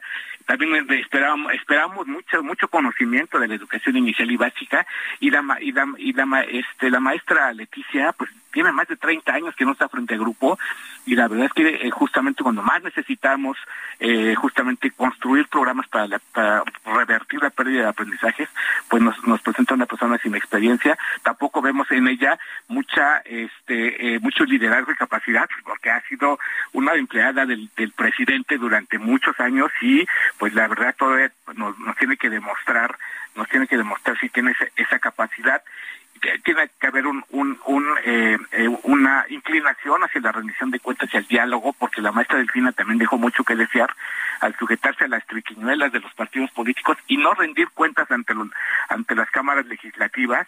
Eh, nunca hizo una conferencia de prensa, si, no se, si se dieron cuenta, en la Secretaría de Educación Pública simplemente asistió a las conferencias del presidente. Entonces esperábamos un mensaje mucho más claro y contundente de que vamos a tener una funcionaria que va a poder responder a los retos que tenemos enfrente.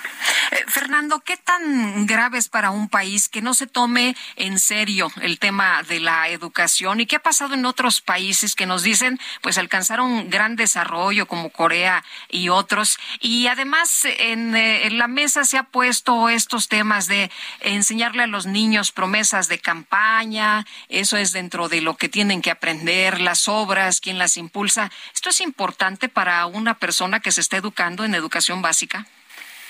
Sí, claro, es, es, una, es una cuestión que me parece que, que, hay que tener un diagnóstico muy claro de todas las implicaciones que tiene eh, la conducción de una dependencia tan importante como la Secretaría de educación pública, sobre todo después de la, de la este, eh, reforma del marco del, marco legal que le dio más atribuciones a la Secretaría de las que tenía en, el sexenio anterior y entonces hay una gran responsabilidad. Los, eh, los problemas educativos, pues la verdad es que tienen muchas aristas.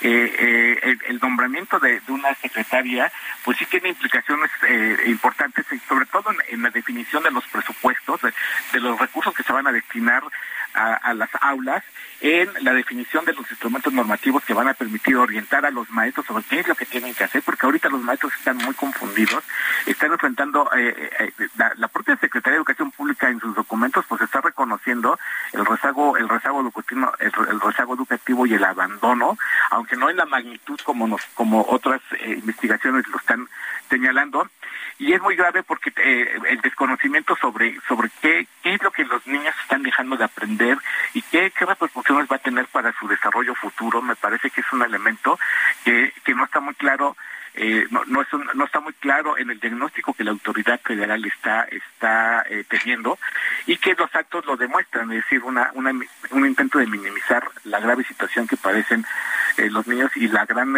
eh, las grandes dificultades que tienen los maestros para enfrentar esta situación. Eh, Fernando, eh, yéndonos ya directamente a este nuevo modelo educativo, al plan de estudios 2022-2023, ¿cómo lo ves? Hay quien dice, de hecho hay notas periodísticas que señalan que es un plan ideo, ideologizado, es un plan político. ¿Cómo lo ves tú? Mira, eh, sí, el, me parece que ha habido un exceso de retórica y, y el discurso político con esas ganas que tienen de, de, de querer gobernar únicamente a través de los discursos. Creo que han cometido excesos, que han, han metido mucha confusión y un debate que nos ha desviado de lo más importante, porque eh, una cosa es lo que han estado eh, señalando eh, los, eh, incluso en la presentación del día martes, eh, de un documento que ni siquiera es oficial, es decir, estuvieron hablando, presentando un documento que todavía no ha sido publicado en el diario oficial de la Federación, entonces no es un documento oficial. El documento en sí me parece que tiene, tiene elementos positivos y también elementos que pueden ser de gran riesgo para la, la educación de los, de los estudiantes, sobre todo porque porque no no no aclara, no le aclara a los maestros cómo cómo van a tener que implementar eh, planteamientos tan generales y tan y tan abstractos como los que se plantea eh, en el documento que está ahorita en revisión en la, en la COFEMER. Entonces, hay que analizarlo en, en, en, esta, en, estos diferentes niveles, ¿no? El, el, la discusión de los contenidos del plan, creo que eso amerita otra otra plática mucho más detallada. Solamente me quiero yo referir al proceso que están llevando a cabo eh, ahorita para para eh, formalizar la, el, el, el, el, nuevo marco curricular que me parece me parece erróneo eh, eh, empezando por la presentación que lo que lo hacen sin, sin tener un documento eh, sin tener un documento ya oficializado.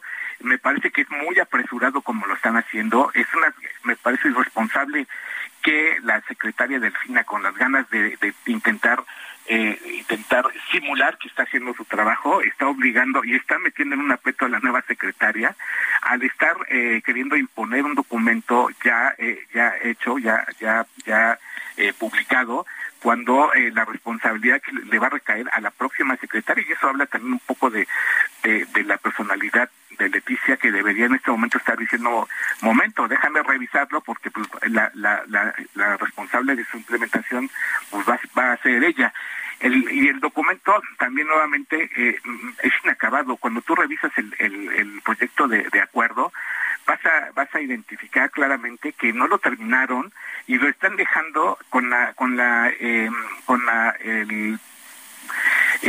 la, idea de que con, los, con el pilotaje van a, a aterrizar los programas y, los programas de estudio de los de cada una de las de los grados escolares cuando eso lo debieron haber hecho eh, antes de estar estar cacareando eh, la presentación de este proyecto. Y nos meten doble, en dos problemas porque eh, ellos dicen que van a sacar los libros de texto para el, ciclo 2023-2024, lo cual implica que deben tener esos libros ya preparados para el mes de abril de 2023 y entonces no nos checan los tiempos.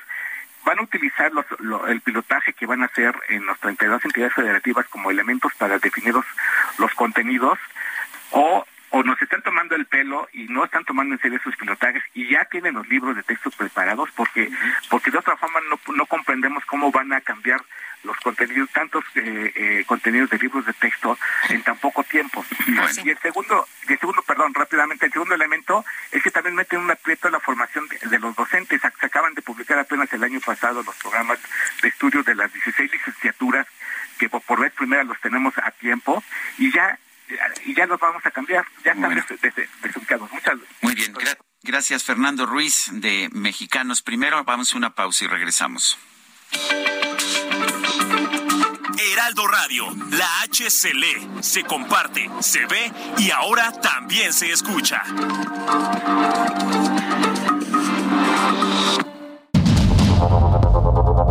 Continuamos con Sergio Sarmiento y Lupita Juárez por el Heraldo Radio.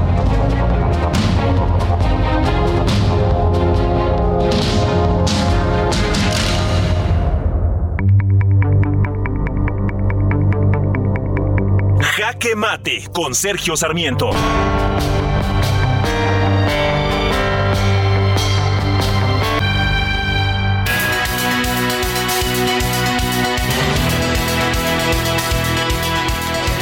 Decía Winston Churchill que hay personas que cambian de partido para defender sus principios, pero hay otros otros políticos que cambian los principios para defender a su partido. Esto lo he pensado mucho en estos últimos días, sobre todo cuando he visto que aquellos que se oponían a la militarización de las policías federales hoy súbitamente se han convertido en aliados de esta militarización. Pero por eso me sorprendió la posición del subsecretario de Derechos Humanos Alejandro Encinas, eh, que hace unos días, el 16 de agosto, cuando se le preguntó su posición sobre el intento del presidente López Obrador de militarizar de manera definitiva la Guardia Nacional, respondió, eh, respondió lo siguiente, yo creo que debemos mantener el mandato constitucional, lo digo y siempre lo he sostenido públicamente, que la seguridad pública es un asunto de la autoridad civil, siempre lo he hecho. Muy sencillo, ¿verdad? Esta posición de Alejandro Encinas y Hey, it's Ryan Reynolds, and I'm here with Keith, co star of my upcoming film, If, only in theaters, May 17th. Do you want to tell people the big news? All right, I'll do. Sign up now and you'll get unlimited for $15 a month in six months of Paramount Plus Essential Plan on us. Mintmobile.com slash switch. Upfront payment of $45 equivalent to $15 per month. Unlimited over 40 gigabytes per month. Face lower speeds. Videos at 480p. Active Mint customers by 531.24 get six months of Paramount Plus Essential Plan. Auto renews after six months. Offer ends May 31st, 2024. Separate Paramount Plus registration required. Terms and conditions apply if rated PG. Y públicamente siempre ha sostenido que las policías no deben estar a cargo de los militares. Pero pues cuántos cuántos políticos hemos visto en los últimos días, en las últimas semanas que defienden la militarización o simple y sencillamente guardan un vergonzoso silencio, simple y sencillamente porque el presidente López Obrador, que antes se oponía a la militarización, dice que bajo su mando la militarización es perfectamente aceptable. Creo que debemos aplaudir el valor político de Alejandro Encinas por algo que debiera ser mucho más común en nuestro mundo político. Defender los principios debería ser una obligación de todos los que se dedican a la política y no estar cambiando los principios para ajustarse a lo que diga el señor presidente. Yo soy Sergio Sarmiento y lo invito a reflexionar.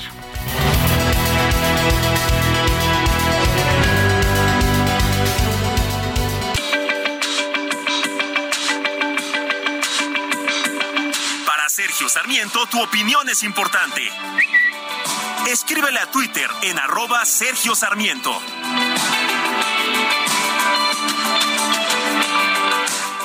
En Soriana, compra uno y lleve el segundo al 70% de descuento en toda la medicina ética y en todos los dermatológicos Genoma. Sí, lleve el segundo al 70% de descuento en medicina ética y dermatológicos Genoma. Soriana, la de todos los mexicanos. Solo 18 de agosto, excepto Nodrim y genéricos. Aplica restricciones.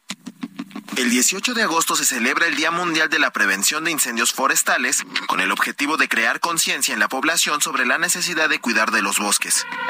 El origen de esta celebración no queda claro. Sin embargo, los gobiernos de muchos países han adoptado esta fecha para reconocer el trabajo de los bomberos que arriesgan su vida en el combate a los incendios forestales. Aunque existen causas naturales del fuego forestal, como los rayos y los volcanes, el 95% es provocado por el ser humano, causando severos daños en los ecosistemas. Para prevenir los incendios forestales se recomienda no arrojar cerillos o cigarros en medio del bosque, apagar fogatas, no dejar nada inflamable después de acampar y contactar inmediatamente a las autoridades al detectar un incendio forestal.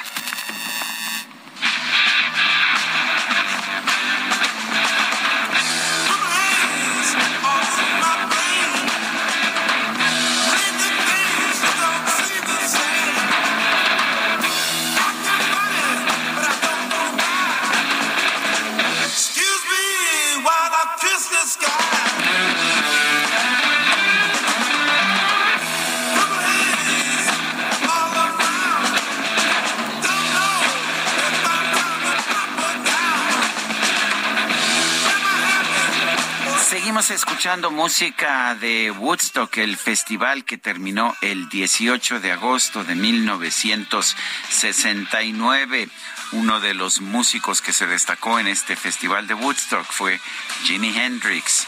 El grupo se llamaba The Jimi Hendrix Experience y Purple Haze mostró el virtuosismo en la guitarra eléctrica que tenía este gran, gran músico y cantante, quien falleció poco después, de hecho.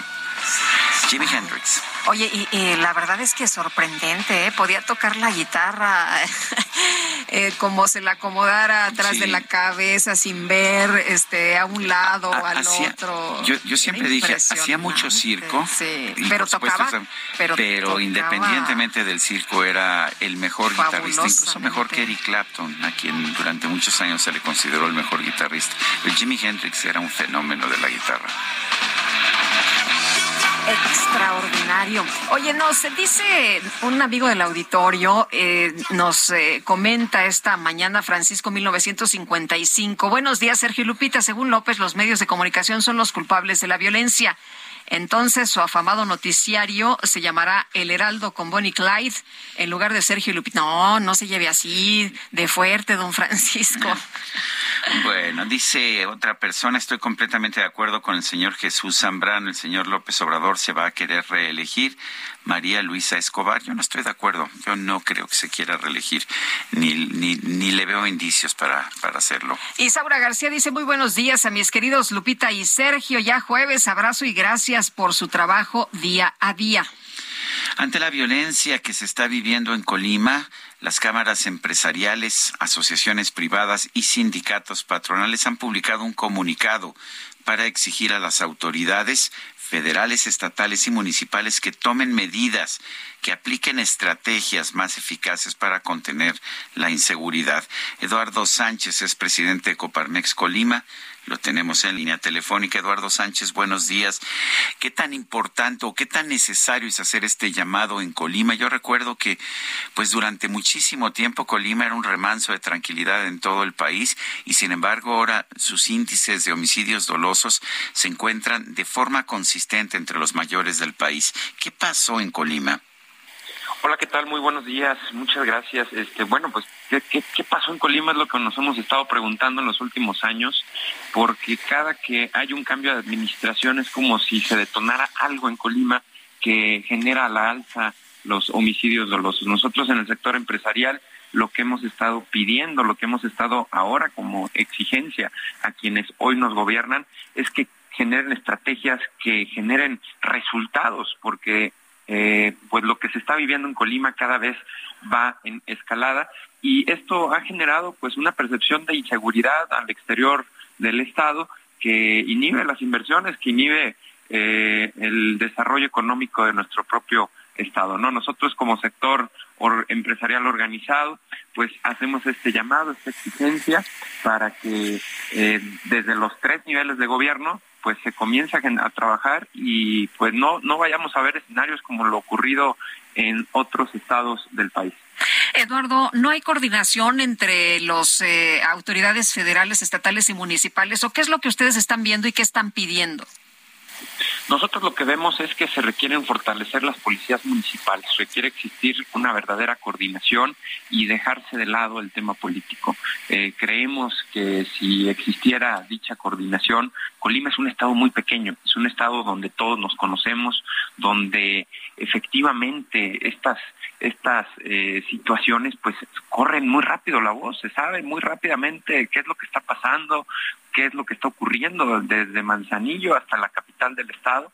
Y de esta manera entonces, al solo tener 10 municipios, 10 eh, alcaldías, pues creemos entonces que quienes hoy gobiernan, ya se hace desde el gobierno federal, y con la gran presencia de elementos eh, de la Marina, de la Guardia Nacional, eh, del Ejército Mexicano, con esta coordinación que puede existir entre la gobernadora Indira Vizcaíno, el gobierno de México, que ya ha tenido eh, varias visitas de importantes funcionarios de Estado, el mismo presidente de la República ha estado en el Estado en constantes ocasiones anunciando programas sociales, anunciando beneficios para el Estado, los cuales pues agradecemos y vemos eh, con muy buen eh, con muy buen ojo el que se esté volteando a ver a Colima, el que se anuncien proyectos importantes para nuestro Estado pero es bien importante que no se deje de lado el tema de seguridad, que se ponga como prioridad, porque de ahí dependerá entonces que aquellos eh, proyectos de infraestructura, que aquellos proyectos en beneficio de la población verdaderamente tengan un impacto positivo. Sin seguridad, lo perdemos todo. Hubo un cambio, hubo un cambio de gobierno el año pasado, si no mal recuerdo. ¿Cambiaron las cosas? Cambiaron las cosas, pero no, no, no en positivo hablando del tema de seguridad. A partir del mes de febrero comenzó una ola de homicidios dolosos. Hoy ya son más de 555 homicidios de enero a la fecha. Y en un estado con 750 mil habitantes. Entonces, si volteamos a ver eh, este indicador, pues nos, nos posiciona en uno de los primeros lugares en homicidios dolosos del país pero también nos pone en una situación en la cual a la falta de coordinación y a la falta de resultados, pues se genera mucha incertidumbre y mucho mucha crisis en la en la sociedad. ¿Por qué? Porque eh, es muy pequeño el estado. Hay que hay que hacer mucho hincapié en eso. A lo mejor otros estados con una densidad poblacional y una territorial mucho más amplia, esta cifra no no les es tan impactante. Pero para Colima y ante aquellos, aquellos recuerdos de que Colima era un estado tan seguro, tan tranquilo, en el cual podías eh, salir de tu casa y poner una silla y sentarte afuera y dejarla abierta, y nada pasaba. Y hoy lo que estamos viendo es que en esta, en esta batalla entre grupos delincuenciales y la falta de coordinación, la falta de infraestructura, la falta de inteligencia para que se generen buenos resultados, pues es muy oportuno que el sector empresarial hagamos este llamado. Propiamente en Coparmex Colima, desde el mes de febrero que comenzaban este tipo de incidentes, hemos estado alzando la voz, hemos estado haciendo propuestas, pero ha sido escalado este tema y hoy vemos muy oportuno, muy necesario que la, exigencia sea clara, contundente y que quienes hoy nos gobiernan cumplan con su responsabilidad. Nosotros respaldamos, respaldamos siempre las instituciones, respaldamos a los gobiernos, pero siempre, siempre que generen resultados. Eh, Eduardo, en el caso de, la eh, seguridad, decías hace unos momentos, pues cuando no hay seguridad no hay inversión. ¿Tienen ustedes una estimación de cuánto ha caído el tema de la llegada de recursos o de inversionistas? No, no tenemos una estimación. Hemos estado muy atentos a la Secretaría de Economía, la Secretaría de Desarrollo Económico. No han generado ningún indicador.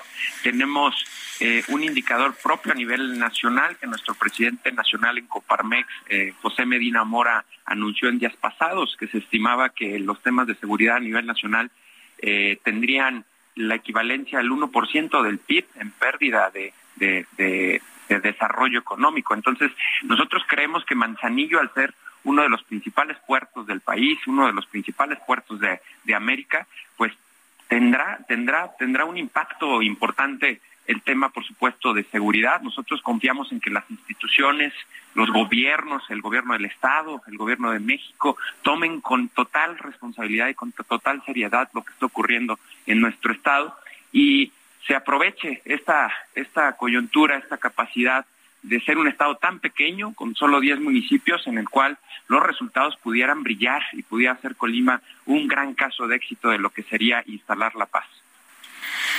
Pues yo quiero agradecerle a Eduardo Sánchez, presidente de Coparmex Colima, el haber conversado con nosotros esta mañana.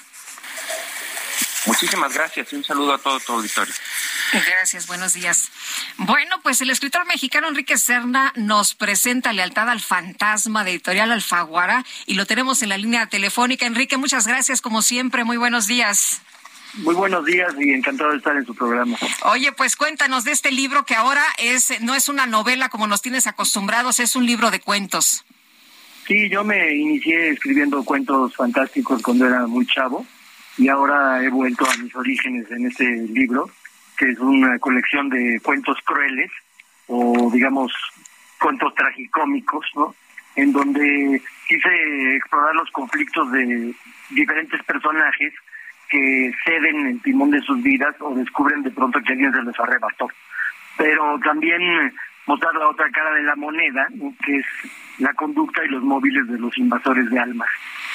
Invasores de almas. Estaba yo leyendo el, uh, el Anillo Maléfico, tu primer cuento del profesor Fidel. Est estaba yo hasta angustiado. Oye, sí, hombre, dice uno, bueno, este pobre hombre, ¿qué va, qué va a hacer? Sí, es, es, uno de los cuentos que son pesadillas uh, don Juanescas, digamos, ya sea porque son uh, hombres un poco timoratos que de pronto les uh, presenta la oportunidad de hacer una conquista eh, fabulosa y eso trastorna sus vidas completamente, ¿no? Eh, com, completamente estoy de acuerdo. Enrique, tuviste un éxito extraordinario con tu, con tu novela El vendedor de silencio. A veces cuando se tiene un éxito comercial tan grande, has tenido muchos éxitos de crítica, muchas, muchas uh, novelas muy bien recibidas, eh, pero El vendedor de silencio fue un fenómeno realmente espectacular. Eh, ¿No inhibe eso a veces el trabajo de un escritor? Perdón que te lo pregunte. Pues no realmente, porque hay muchos otros caminos por explorar, ¿no? En este caso, pues estos son cuentos intimistas, ¿no? En los que no hay ninguna figura pública, solo un, un ombudsman que protagoniza uno de los cuentos, pero es un personaje totalmente ficticio, ¿no? Y entonces, pues son otros territorios de la narrativa que a mí me interesa explorar, eh, aunque en este caso, por tratarse de un libro de cuentos, probablemente no voy a tener un público tan amplio, ¿no? Enrique, eh, en otro de los cuentos hablas pues del fanatismo, de la idolatría, que pues no, tampoco es tan bueno ni para el que le ejerce ni para el que la recibe, ¿no? Sí, yo creo que esa es una de las maneras de eh, perder el albedrío, ¿no? Cuando uno vive a expensas, en este caso, de una diva de Hollywood a la que idolatra una empleada de una tienda de cosméticos en un mall de Los Ángeles, ¿no? Entonces, eh, ese es un cuento que narra pues una evolución de ese personaje que acaba siendo no solo dueña de su destino, sino dueña del destino de la diva de Hollywood. Bueno, pues no, no paras de escribir. Dices que los cuentos no se venden tan bien como, como las novelas. ¿A qué se debe esto? No, y de hecho ya hay varios editoriales en todo el mundo que no quieren publicar libros de cuentos. Yo creo que se debe a los malos hábitos de lectura que ha eh, propiciado la mercadotecnia editorial, ¿no? Porque, por ejemplo, los adultos eh, les gusta entrar en una novela, en un mundo ficticio, y luego ya nadar de muertito durante 500 páginas, ¿no? En cambio, los niños, cuando uno les cuenta un cuento en la noche, inmediatamente termina uno y le dicen, quiero otro, papi, cuéntame otro, ¿no? Ellos siempre están dispuestos a saltar de una historia a otra y a renovar el esfuerzo imaginativo, pero a los adultos desgraciadamente eso ya les da pereza, ¿no? Y yo creo que esa es una de las razones por las cuales el cuento no es tan popular, pero eso pasa en México, en los países de habla española. En los países anglosajones sigue, sigue siendo un género muy popular y de hecho hay bestsellers del cuento como Alice Munro, por ejemplo, la canadiense. Sí, Enrique, pues con tus cuentos nos tienes al filo de la butaca, mano. La verdad es que están muy, muy buenos, están... Muy, muy eh, buenos. Sí, están muy buenos. Oye, yo te quiero preguntar nada más para terminar esta conversación, si me permites, si fueras personaje de novela, si el escritor estuviera por ahí, este, tuviera un, un encuentro contigo, ¿qué le pedirías? Pues que me trate con clemencia. sí, me imagino que, que, lo mismo, que lo mismo por ahí en uno de tus cuentos.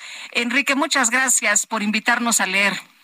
Muchas gracias a ustedes y les mando un abrazo. Otro para ti. Buenos días, Enrique Serna, escritor, y no se pierdan. Están buenísimos estos cuentos de Lealtad al La, Fantasma la verdad de es que Editorial yo Alfaguara. nomás he leído el primero de- Sí, del profesor Fidel. Qué, están qué angustiado. Ah, me qué cosa, qué cosa. Oye, pero da una, híjole, da una vuelta de teoría cuando dices, ah, este chavo ya la hizo, da una Nada. vuelta de tuerca y ay, caramba, pero Están bueno. muy bien, muy bien montados. Enrique Serna, hay Un que gran escritor. uno de nuestros mejores escritores es. en la actualidad.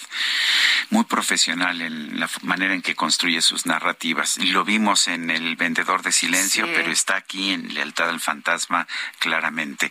Son las ocho con 48. La Fiscalía General de Justicia de la Ciudad de México detuvo ayer a 19 personas, entre ellas a dos mujeres de origen extranjero, como parte de los cateos realizados para desmantelar una serie de empresas de montadeudas, así les llaman.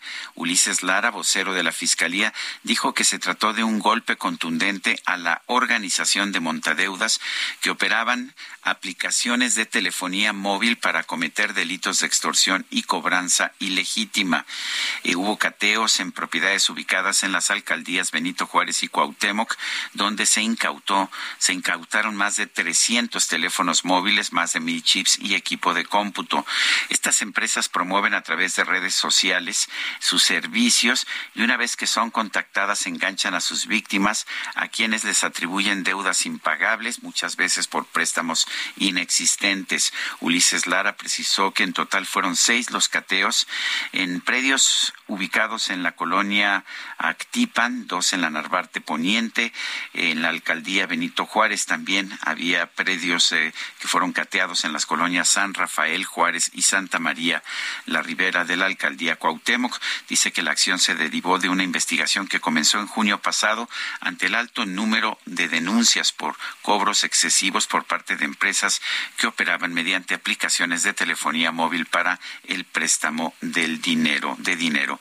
El funcionario señaló que una sola empresa manejaba hasta 19 aplicaciones de telefonía móvil para realizar préstamos y cometer extorsiones o cobros indebidos. No, pues imagínate nada más, ¿sabes qué? O me das la lana o te descuartizo, o me das la lana y este, o, mato a toda tu familia, o no, es tremendo, tremendo esta, eh, este grupo de extorsionadores. Oye, dice una persona en el auditorio que también le pediría a su escritor que tenga piedad con respecto a lo que estábamos platicando con Enrique Serna. Y bueno, por otra parte, les quiero comentar que el pasado martes inició en Querétaro el primer juicio penal por maltrato animal en contra del hombre que presuntamente envenenó con salchichas a los perritos rescatistas Atos y Tango en junio del 2021. El acusado, escuche usted, ¿eh? podría recibir hasta 18 años de prisión por dar muerte a los dos perros que prestaron sus servicios, por cierto, durante los sismos del 19 de septiembre en la Ciudad de México. Son las 8 de la mañana con 51 minutos. Vámonos al Zócalo Capitalino. Alan Rodríguez, adelante. Buenos días, Sergio Lupita. Nos encontramos en estos momentos sobre el circuito del Zócalo de la Ciudad de México frente al edificio de gobierno capitalino. En este punto tenemos una manifestación por parte de integrantes, trabajadores, locatarios, comerciantes y diableros de la central de abasto de la Ciudad de México, quienes están solicitando la, destitución de la mesa directiva de este centro de comercio mayorista. Ellos están denunciando cobros excesivos de cuotas para permitirles trabajar, como diversos actos de corrupción por cargo de Marcela Villegas Silva, quien es la directora de este centro de comercio. Estarán permaneciendo en este punto hasta que sus peticiones sean escuchadas por trabajadores del gobierno de la Ciudad de México y este es el reporte que tenemos desde el primer cuadro de la capital. Alan, gracias. Muy bien, Alan. Bueno, y vámonos con Mario Miranda. ¿Dónde andas, Mario? Buenos días. Hola, ¿qué tal, Lupita? Sergio, muy buenos días. Pues nos encontramos en la colonia La Perla, esto en Nezahualcóyotl. Es que vecinos de esta colonia reportaron la formación de un megasocavón en la calle de Ciclamores, exactamente enfrente de las instalaciones de la Cruz Roja Mexicana. Este socavón pues mide aproximadamente cuatro metros de diámetro por cuatro de profundidad y esto pues representa un peligro para todas las personas que transitan por este lugar. El socavón pues se empezó a formar debido a la ruptura de una tubería de drenaje y pues por eso ha abarcado estas dimensiones. Hace unos momentos que llegamos no había nadie en este lugar y ya hace unos momentos acaba de llegar personal del municipio de Nezahualcóyotl quienes se encargan de realizar la reparación de este mega socavón. Pues Lupita, Sergio, estaremos al pendiente de las reparaciones de este socavón. Pues sí, muy bien. Es que dijeron ya llegó Mario Miranda, pues hay que echarle ganas por acá. Oye, Mario, ¿nos mandas una fotito? Claro que sí. Gracias. Buenos días. Buenos días. La Organización Mundial de la Salud está tratando de determinar si los cambios genéticos en el virus de la viruela del mono, la viruela símica, están impulsando la rápida propagación de la enfermedad. Esto es lo que ha señalado esta organización.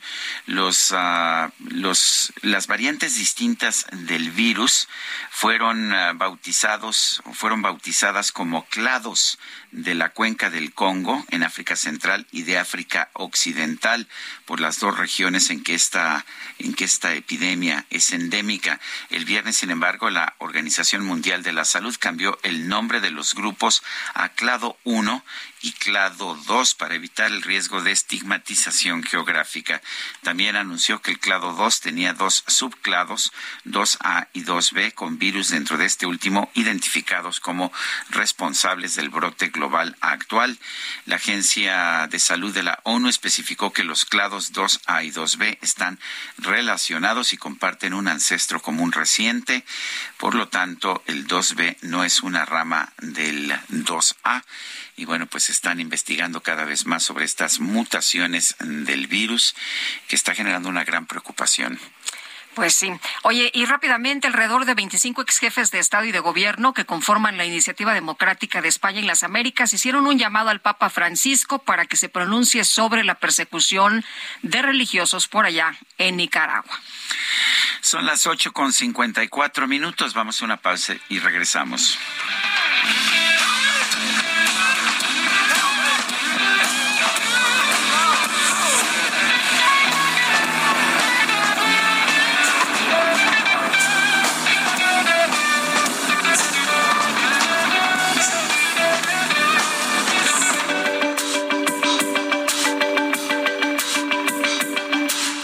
Sarmiento y Lupita Juárez quieren conocer tu opinión, tus comentarios o simplemente envía un saludo para hacer más cálida esta mañana.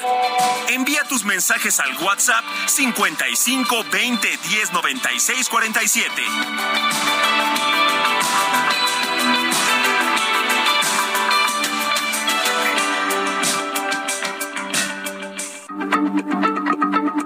Heraldo Radio, la H se lee, se comparte, se ve y ahora también se escucha.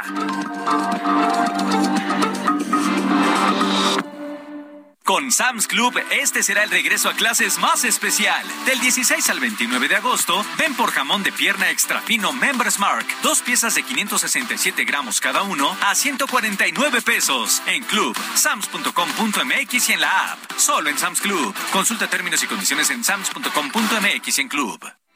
¿Qué define a una mujer? Mujer no es solo una palabra. No es como se ve, sino lo que aspira a ser. Mujer y fuerza son inseparables. Somos excepcionales, somos poder, somos reinvención. Un espacio para ellas, para todas, para ti, en el que puedes empoderarte y armar tu propio camino. Mente Mujer, la voz que inspira, todos los lunes por El Heraldo de México. Suscríbete ya a Lealdo de México, el diario que piensa joven, y descubre los grandes beneficios de ser nuestro lector. Entéate las noticias más relevantes hasta la puerta de tu domicilio u oficina. Escríbenos a suscripciones arroba heraldodemexico.com o al WhatsApp 56211 85064. El Heraldo de México.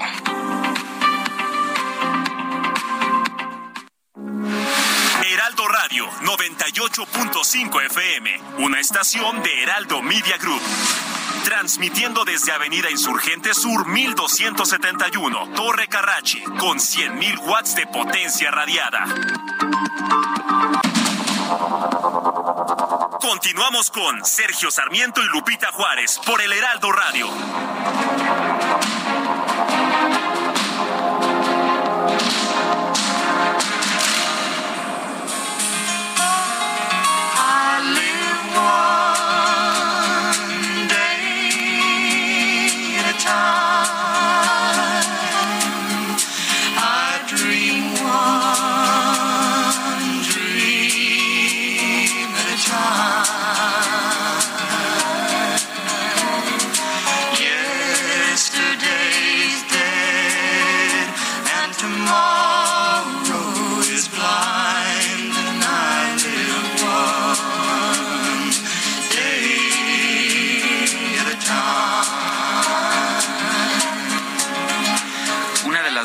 No rockeras que se escuchó en el festival de Woodstock en 1969 fue la de Joan Baez.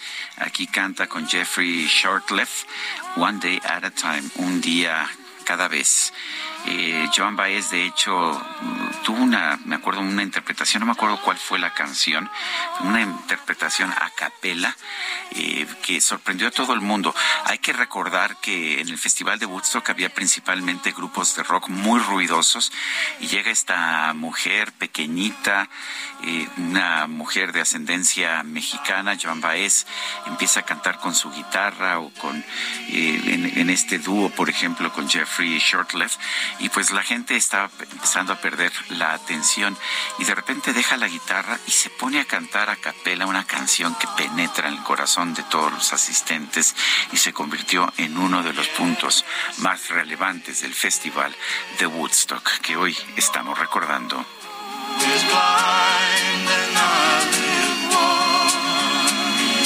Pues seguimos disfrutando de la música, qué delicia, la verdad es que Estamos muy contentos y nuestro auditorio también, ¿eh? Dice eh, buenos días, Sergio Lupita. Se activó todo el sindicato a la defensa de Alito. Bueno, y dice otra persona, hola, buen día, siguiéndolo desde hace años para comentar, ojalá Hugo Gatel, Hugo López Gatel, AMLO y el secretario de Salud entiendan que el servicio que ofrecen en consultorios de farmacias es mejor que el que están ofreciendo en el IMSS, servicio más, más rápido y atención personalizada. No nos da su nombre, pero mucha gente nos ha estado diciendo eso y ha estado defendiendo los consultorios de las farmacias. Tenemos un montón de llamadas, un montón eh, sobre este tema. Oye, nos dice eh, ¿Pueden decir el nombre del libro que recomendó Lupita Juárez? Gracias por su atención. Excelente día. Delmer Mendoza, todos. Le recomiendo todos. Palas de plata, nombre de perro. Y entró por la ventana del baño, pero me estaba yo. Ese es al que me estaba refiriendo, porque como estamos recordando a los cantantes esta mañana de Woodstock, eh, el amante de Janis Joplin, ese se lo recomiendo el día de hoy. A Enrique Serna y su lealtad al fantasma, a quien acabamos de entrevistar. pero en realidad quien recomendaste muy temprano no fue a Elmer Mendoza, que Así es. siempre me has dicho que es uno de tus favoritos. Es mi favorito, de mis favoritos. Oye, y Enrique Serna, si pueden leer este, también está buenísimo, ¿eh? Son las nueve de la mañana con cuatro minutos. Vamos a un resumen. La Coordinadora Nacional de Protección Civil, Laura Velázquez, señaló que tras consultar con expertos internacionales se determinó que la estrategia de rescate de los 10 mineros atrapados en Coahuila sí es adecuada. En, en, concreto, señor presidente, la estrategia que se ha implementado en la mina Pinabete para el rescate de nuestros 10 mineros es la adecuada. El subsecretario de Seguridad Pública del Gobierno Federal, Ricardo Mejía, informó que ya hay siete personas detenidas por los actos violentos registrados en Chihuahua y 17 por las agresiones en Baja California. En el caso de Ciudad Juárez, Chihuahua, por el evento eh, fueron detenidos siete personas. En el caso de Baja California, por hechos presentados en Tijuana, playas de Rosarito, Ensenada, Mexicali y Tecate, hay un total de 17 detenidos por estos hechos y en total son 17 detenidos por los hechos de Baja California eh, de días pasados. El gobierno de China anunció que va a enviar tropas a Rusia para participar en ejercicios militares coordinados por Moscú junto con otros países como India, Belarus y Mongolia. Esto me hace recordar una pues una advertencia que siempre hizo Henry Kissinger que era estratégico para Estados Unidos mantener siempre aparte a Rusia El secretario general de la OTAN, Jens Stoltenberg, consideró urgente que el organismo de control nuclear de la ONU realice una inspección de la planta ucraniana de Zaporilla. La Organización Mundial de la Salud informó que trabaja para determinar si los cambios genéticos en el virus de la viruela del mono están relacionados con la rápida propagación de esta enfermedad. Y el futbolista mexicano Jesús Tecatito Corona sufrió una rotura de peroné y ligamentos del tobillo Fíjate que andaba en el entrenamiento, hombre, allá con el Sevilla, así que pues quedaría descartado para el Mundial de Qatar 2022. Pues qué mal. ahora sí que qué mala pata. Arriba Checo, que viva Checo, por siempre Checo, tú eres un campeón. Arriba Checo, que viva Checo. Lo todo. A través de Twitter, la escudería Red Bull elogió los logros del piloto mexicano Sergio Pérez en la Fórmula 1. Señaló que pues que va a dedicar este miércoles a apreciar o que iba a dedicar el miércoles de ayer a apreciar a quien ya llaman el ministro de Defensa mexicano. Esto por la forma en que ha defendido a su coequipero Max Verstappen.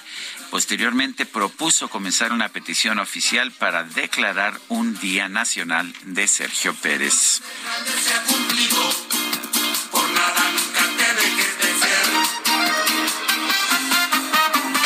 Cuidado, cuidado. El siguiente espacio viene acompañado de salsa. Porque siempre te tuve en mis brazos. Desde México, para el mundo entero. La micro deportiva. Todos listos. Aquí comienza.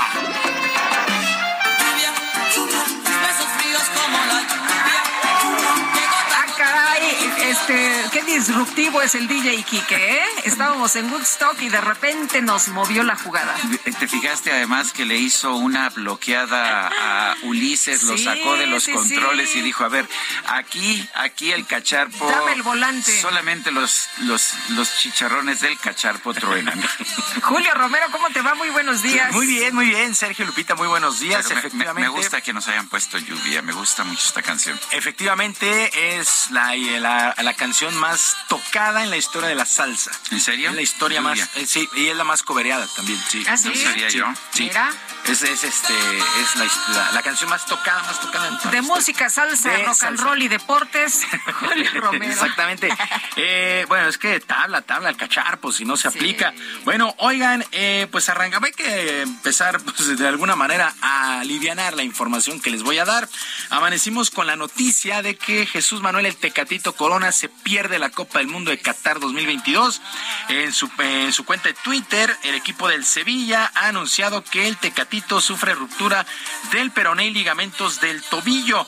Eh, pues se espera ya, bueno, será operado el día de hoy, fue llevado después de esta lesión, que fue en el entrenamiento, no hubo golpe de por medio, estará fuera de cuatro a cinco meses, así es que si de por sí ya no nuestra delantera estaba más chata que camión de los setentas, ahora pues estará peor, porque el tecatito es baja, repito, tiene fractura de peroné y de ligamentos de su tobillo, será operado el día de hoy y de cuatro a cinco meses fuera de actividad.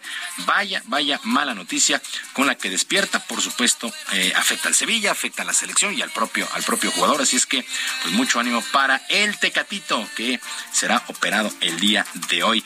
Mientras tanto, en la jornada 9, continuación de la jornada 9 del torneo de apertura del fútbol nacional, en un buen duelo en términos generales, el equipo del Toluca empató uno con Monterrey. Este duelo en la cancha del estadio Nemesio 10. El técnico de Rayados, Víctor Manuel Bucetich, utilizó un cuadro alternativo, pensando más en el clásico regiomontano este fin de semana contra Tigres, pero sufrió también una baja sensible como la del atacante Rogelio Funes Mori, quien es duda seria para este duelo, salió por lesión de este partido. Escuchamos a Víctor Manuel Bucetich, técnico de Rayados. Yo quería tenerte.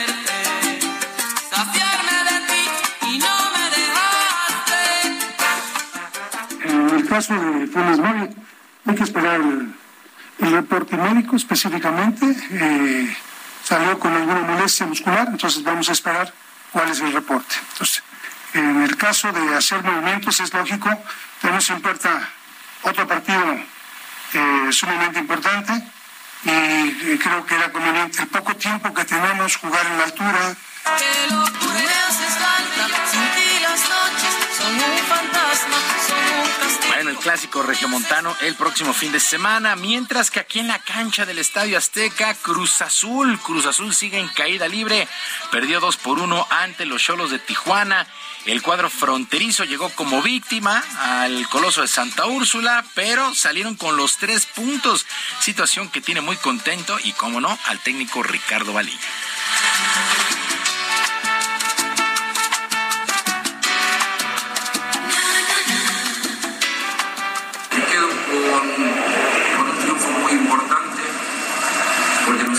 Estamos bajo una circunstancia donde tenemos que sumar puntos, tenemos que sumar, lo estamos haciendo, pero por sobre todas las cosas con el esfuerzo el compromiso, el grupo, el grupo está muy fuerte, el grupo trabaja muy bien en el día a día.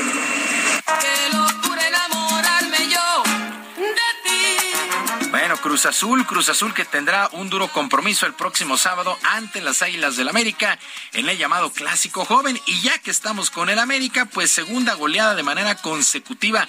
3 por 0 le pegó al Pachuca, llevan seis goles en dos juegos los de el América. Pues eh, por supuesto Fernando Ortiz ya piensa en el clásico contra Cruz Azul, pero asegura que este triunfo les da confianza para encarar este compromiso tan importante el fin de semana.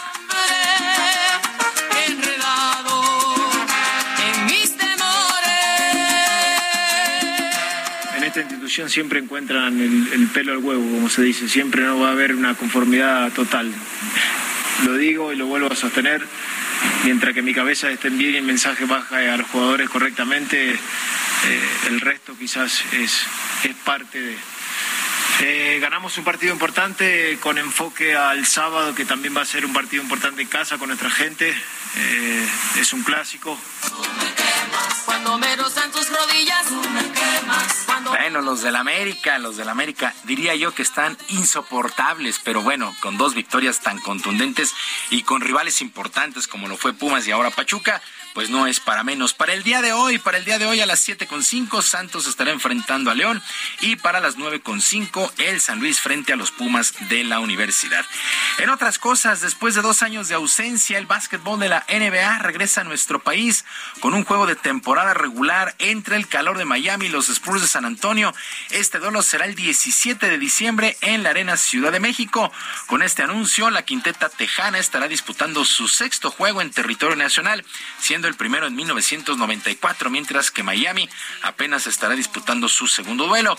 Esto significa también el 30 aniversario de la liga en México, que pues de hecho detrás de Estados Unidos y Canadá es el país que más consume básquetbol de la NBA.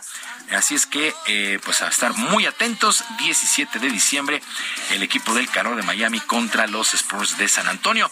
Por cierto, ya que estamos en NBA, varios medios allá en los Estados Unidos anunciaron la renovación de contrato del astro LeBron James con los Lakers de Los Ángeles por la friolera, la cantidad de 97.1 millones de dólares hasta la temporada 2024-2025. Firmó dos años por 97 millones de dólares.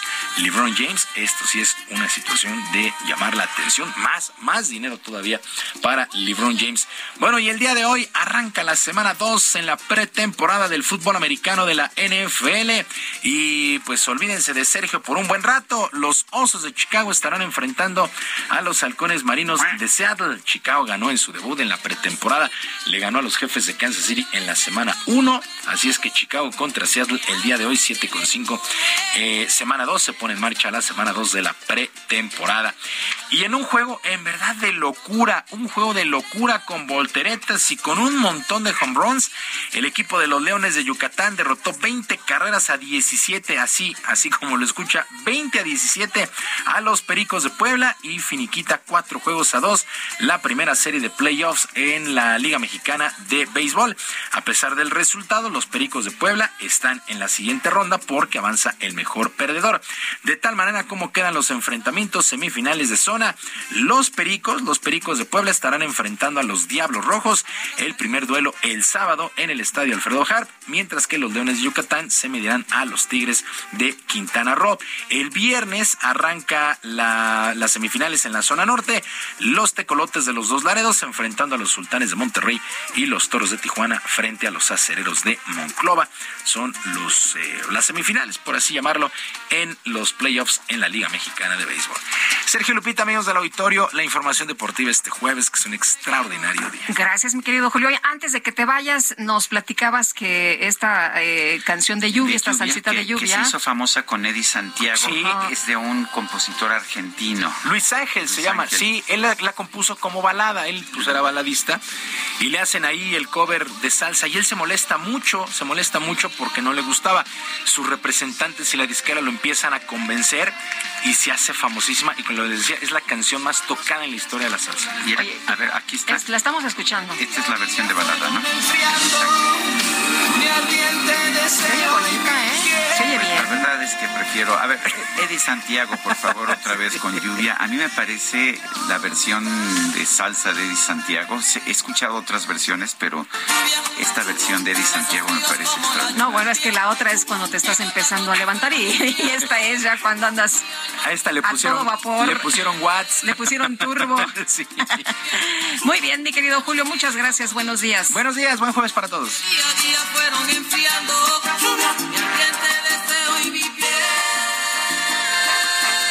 Somos expertos, profesionales.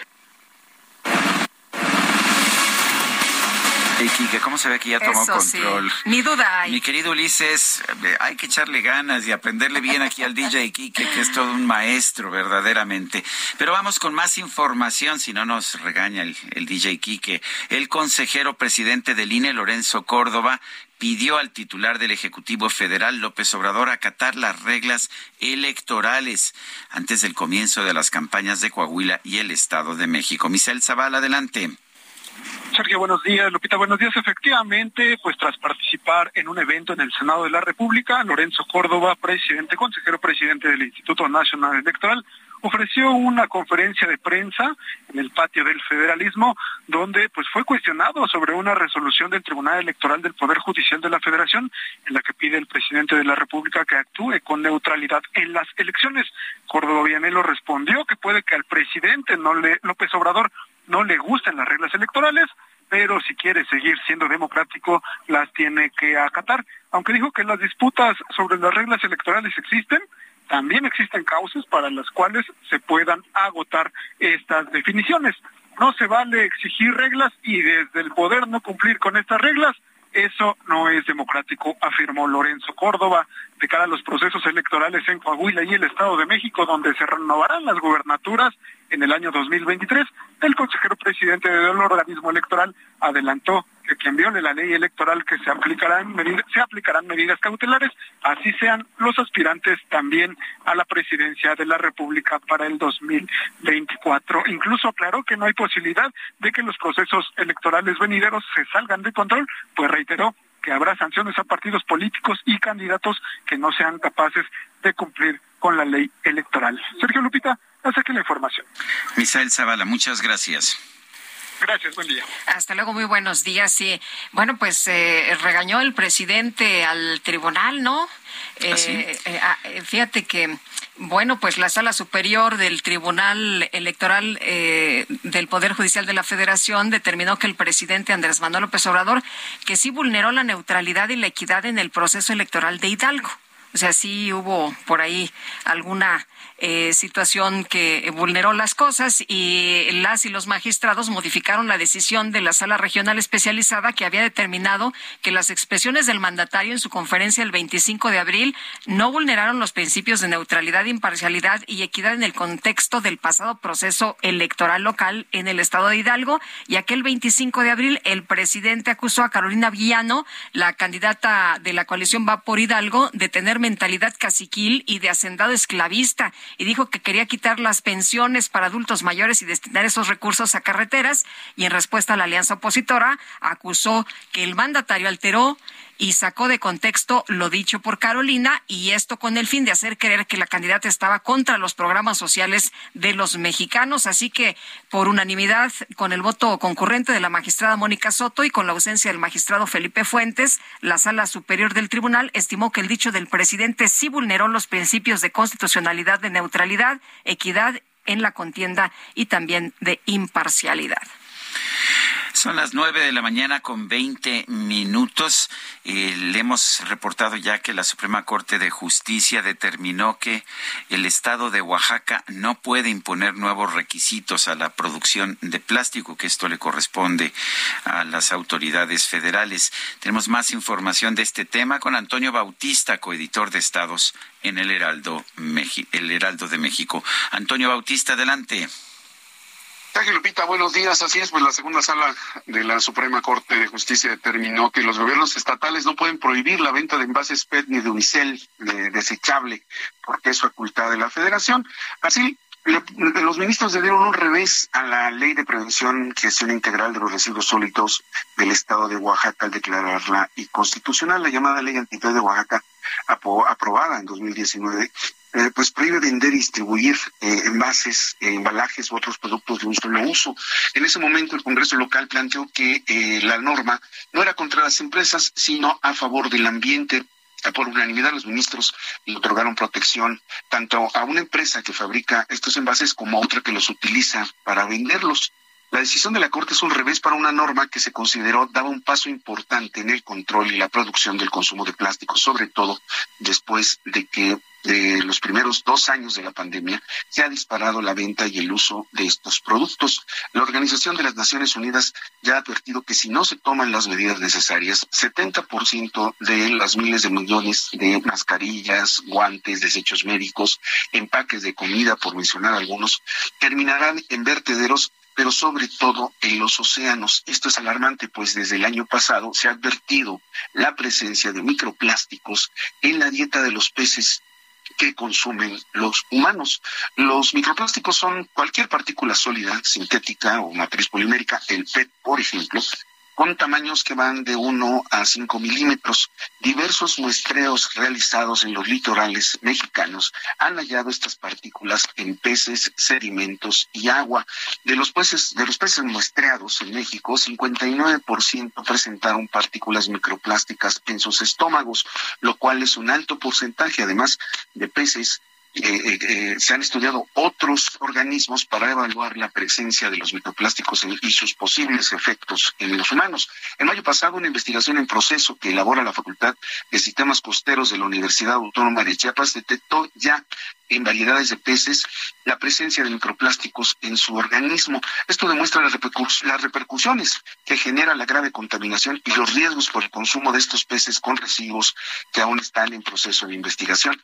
Ya en abril de este año, investigadores de la Facultad de Medicina de la Universidad de Holiday Hall, Nueva York, hallaron microplásticos en los pulmones de una persona y en ocasiones anteriores ya fue localizada en heces humanas la placenta e incluso la sangre. México ocupa el, número, el lugar número 12 en el mundo en el consumo de microplásticos de plástico y el lugar 11 en la producción de estos productos, con un aumento sostenido de 4.8% desde 2009. Sergio Lupita, la decisión de la Suprema Corte no es un mero asunto comercial, sino un capítulo más en la lucha por hallar un equilibrio entre las necesidades humanas y el cuidado del ambiente. Así la información, Sergio Lupita.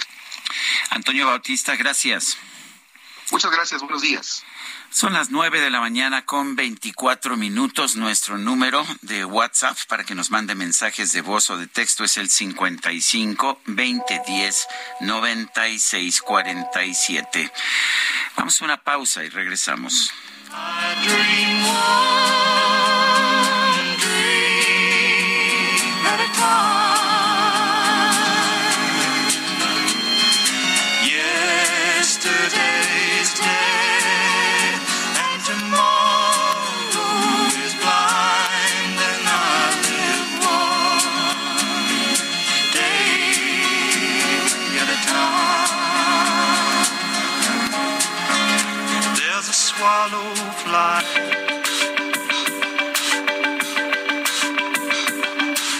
Sergio Sarmiento y Lupita Juárez quieren conocer tu opinión, tus comentarios o simplemente envía un saludo para ser más cálida esta mañana.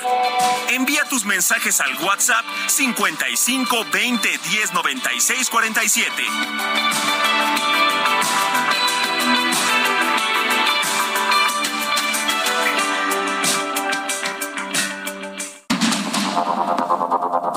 Continuamos con Sergio Sarmiento y Lupita Juárez por el Heraldo Radio.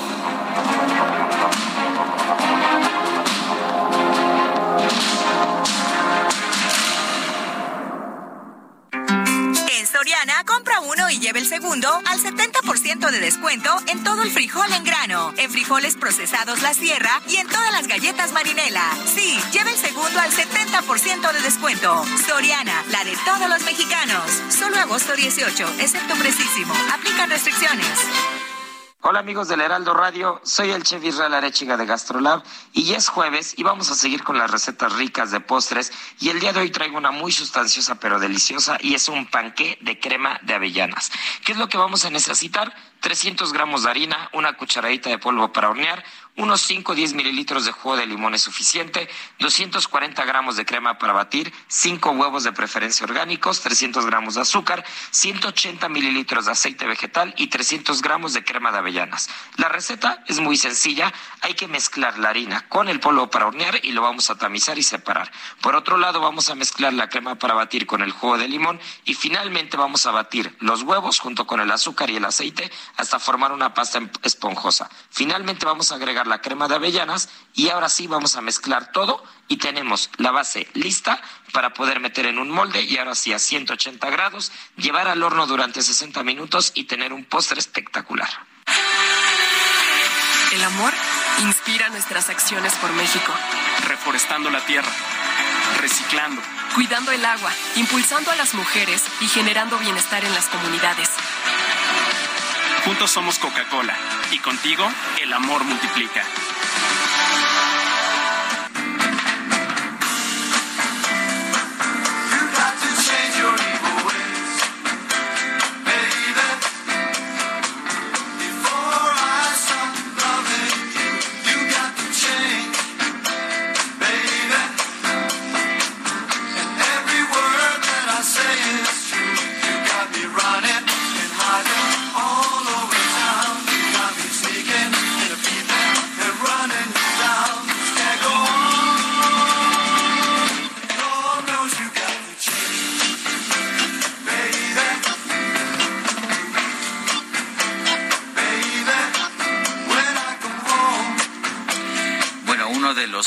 Músicos que participó en el Festival de Woodstock fue este mexicano llamado Carlos Santana y desde ahí, bueno, su reputación se disparó. Esto se llama Evil Ways, caminos malignos, sí, caminos malignos o diabólicos.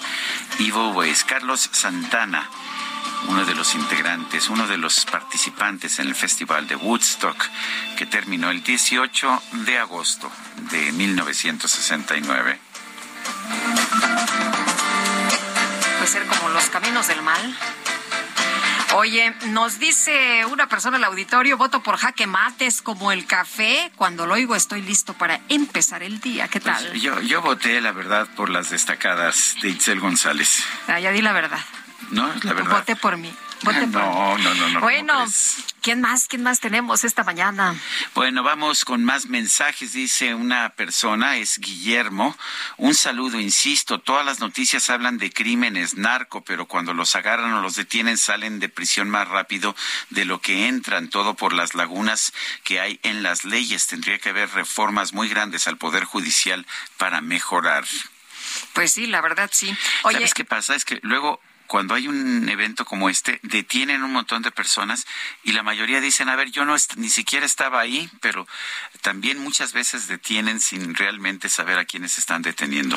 Pues sí. Oye, nos dice otra persona, hola, buenos días a mi dúo dinámico Lupita y Sergio, mi noticiario favorito. Soy Carla Mateos y opino que qué maravilla el castigo ejemplar, 18 años de cárcel que les dieron a los que envenenaron a estos dos perros rescatistas. Opino que también se les debería de dar varios años de cárcel a cualquier persona que maltrate trate de cualquier forma a cualquier animal, en especial perros, gatos, aunque sean callejeros o de casa, porque son pues nobles, inocentes y debemos protegerlos. Eh, algunos expertos han advertido que los ataques ocurridos la semana pasada en diversos estados del país evidencian la necesidad de un cambio de estrategia pero también de un cambio en la estrategia de violencia de los grupos criminales. Tenemos en la línea telefónica a Alberto Capella o Capella, he escuchado el nombre de las dos formas. Él es experto en seguridad, fue jefe de la policía de Quintana Roo, pero él procede también de Baja California, donde también estuvo a cargo de la seguridad, estuvo también en Morelos. Es alguien que tiene una gran experiencia en distintos puntos del país. Alberto, gracias por tomar nuestra llamada. Y sabes que alguna vez creo que te lo pregunté, ¿cómo pronuncias tu nombre, tu apellido, Capella o Capella? Es Capella. Capella, muy bien. Alberto, cuéntanos, a ver, ¿te ha tocado encabezar labores de seguridad en distintos lugares de nuestro país, entre ellos en Baja California? Cuéntanos, ¿qué está pasando? ¿Qué, qué tipo de mensaje quiere dar el crimen organizado? Bueno, primero, muchas gracias, buenos días. Eh, yo considero que lo que eh, la semana pasada es eh, una muestra eh, de la capacidad que se ha venido incrementando en los últimos años y no me refiero a esta administración federal porque pareciera que este triunfo esta contaminación político-electoral que tiene el tema eh, genera argumentos a favor y argumentos en contra que no le abonan en nada al aspecto de fondo técnico que debería resolverse de otra forma. Eh, esto es algo que está venido gestando desde hace mucho tiempo y dependiendo de las acciones, eh, dependiendo de la eh, visión de cada gobierno, el, van o asumiendo, yendo hacia la ofensiva y ganando espacios territoriales, nacionales e inclusive de carácter político, o dan marcha atrás y se dedican obviamente a cuidarse, a defenderse de las embestidas que las instituciones pudieran tener en contra de estas organizaciones criminales. Y lo de la semana pasada es muy sintomático, porque porque el, el, el, video sostenido desde hace muchísimos años, desde que era activista en Tijuana, que los grupos criminales establecen ciertas modas de orden criminal. Eh, por ejemplo, había recordado precisamente eh, en este foro que tuvimos en Miami, eh, el, el, recordaba con el, presidente de, de, de, el vicepresidente de Colombia, eh, Santos Calderón, y me decía, ¿recuerdas esa moda de, de las corbatas criminales? Las corbatas criminales era a los niños abrirles el, el, el, el, el cuello, sacarles la lengua y dejarles eh, en una parte para obviamente mandar ese tipo de terror. Nosotros establecimos, lamentablemente, en Michoacán la moda de los decapitados, la moda de las personas colgadas en los puentes, y, y, y esas modas obviamente las van cojeando, por decir algo, eh, otros grupos criminales eh, para evidentemente también plantear que, que se manejan con violencia y con eh, una, una sabía verdaderamente criminal. Ahora, eh, este tema de los, de los bloqueos... Alberto, Alberto, si nos permites, vamos a, a sacar la comunicación. Sí, es que no estamos escuchando bien, se, nos está, la verdad. Y es importante lo que nos está diciendo porque está haciendo el análisis de lo que ha ocurrido justamente en esta zona del país, que no es la única en donde pues se registró la violencia eh, hace unos días. Eh, vamos a estar atentos, por supuesto, de lo que pues eh, ocurra, ocurra después de estas detenciones, porque hubo detenciones, ya lo decía el subsecretario de Seguridad esta mañana, 17 detenidos luego de los hechos allá en Baja California. Y decía Alberto Capella, pues no abona nada, ¿no? Estas eh, dimes y diretes que hay entre los políticos sobre el tema de la inseguridad deberían estar más enfocados en cuestiones técnicas. Así es, por ejemplo, Jaime Bonilla, el senador y exgobernador, atacando a María del Pilar Marina. a, Marina del Pilar, la nueva gobernadora, cuando pues en realidad lo que habría que hacer es, si hay una falla, pues viene, viene de, tiempo atrás. Ya tenemos a Alberto Capella en la línea telefónica. es que no te estábamos escuchando, eh, escuchando bien. Eh, nos estás diciendo que hay como modas, ¿verdad? Y que lo que estamos viendo en estos narcobloqueos es que es como una moda. Sí, ahora eh, el, para demostrar la capacidad de articulación que pueden tener en un mismo tiempo, ya no se enfocan en atacar un solo lugar, sino simultáneamente varios, inclusive en lo que vimos en estas cuatro entidades, en decenas de lugares al mismo tiempo, lo cual evidentemente provoca, digo yo que he estado en la parte operativa, pues evidentemente una crisis eh, de operación porque eh, la, la, la, atención o la reacción eh, probablemente no esté preparada para atender tantos temas.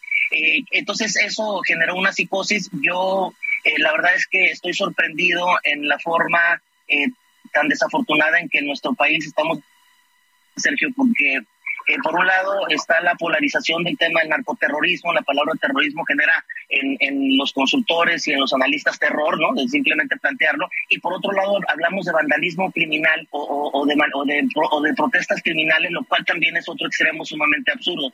Entonces,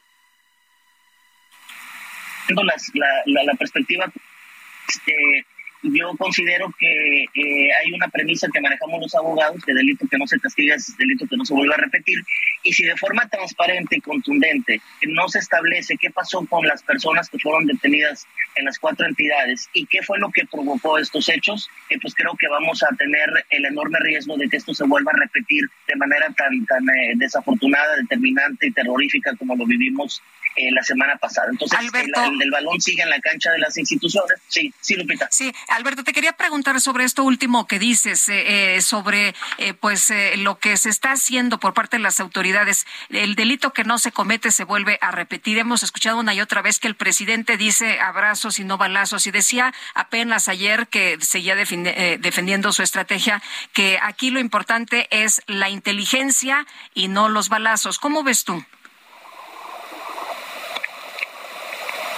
Y comparto esa parte y yo quiero subrayar que eh, soy de los mexicanos que quisiera que le fuera bastante bien a este presidente, a los pasados o a los presidentes que vengan o presidentas que vengan, en este tema en particular.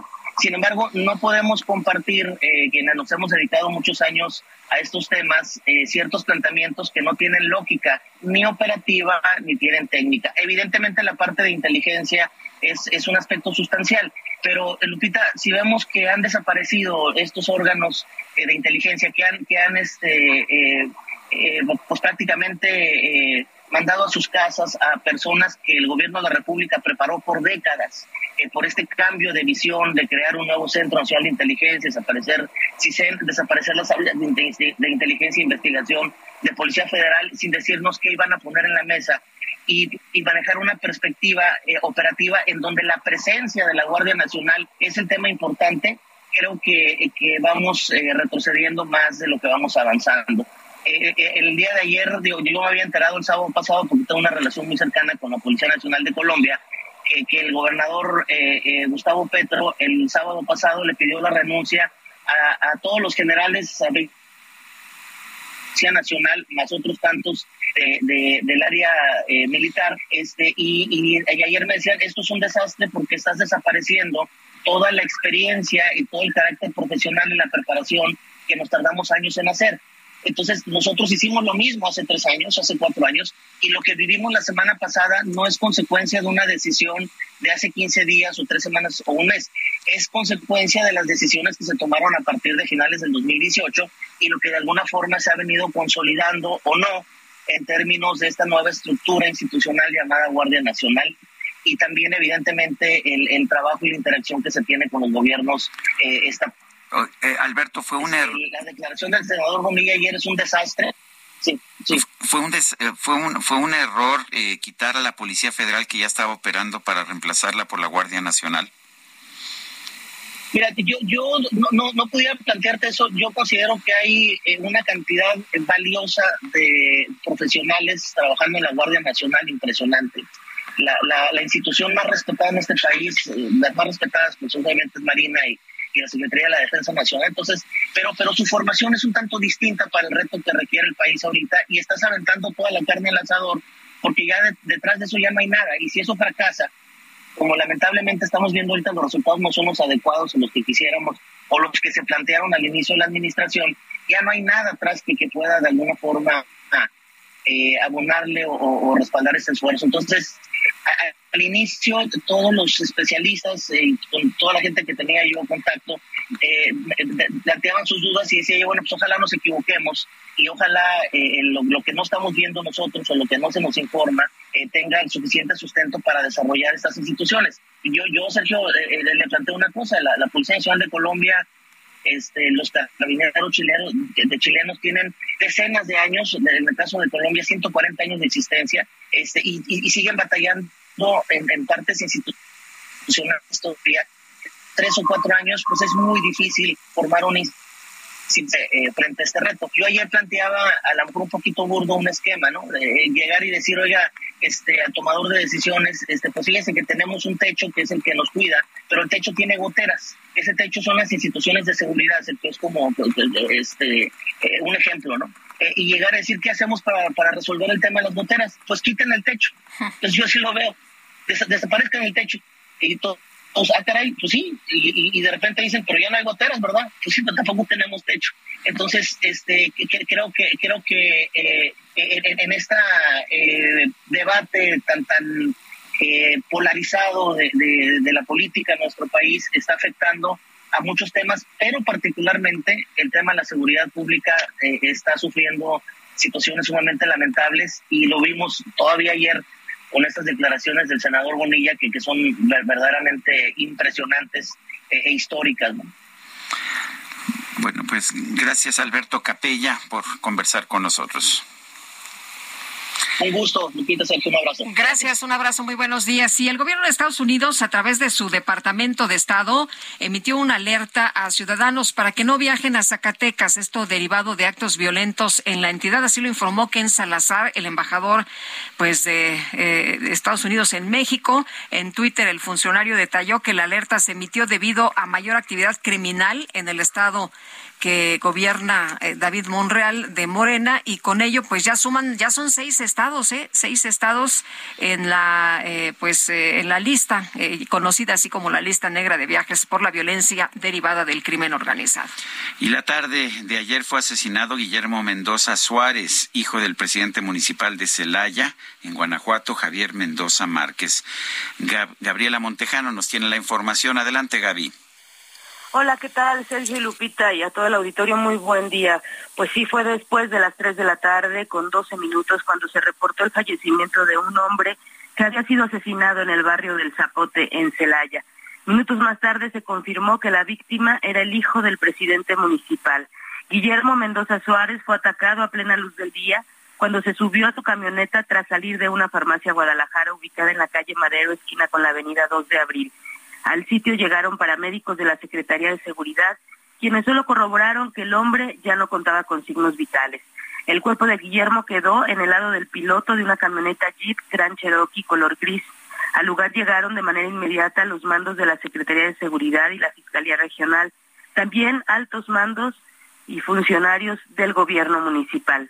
Trascendió que cuando abordó su camioneta Guillermo, hombres que se desplazaban en otra camioneta descendieron para realizar por lo menos 20 detonaciones de arma larga en contra de él.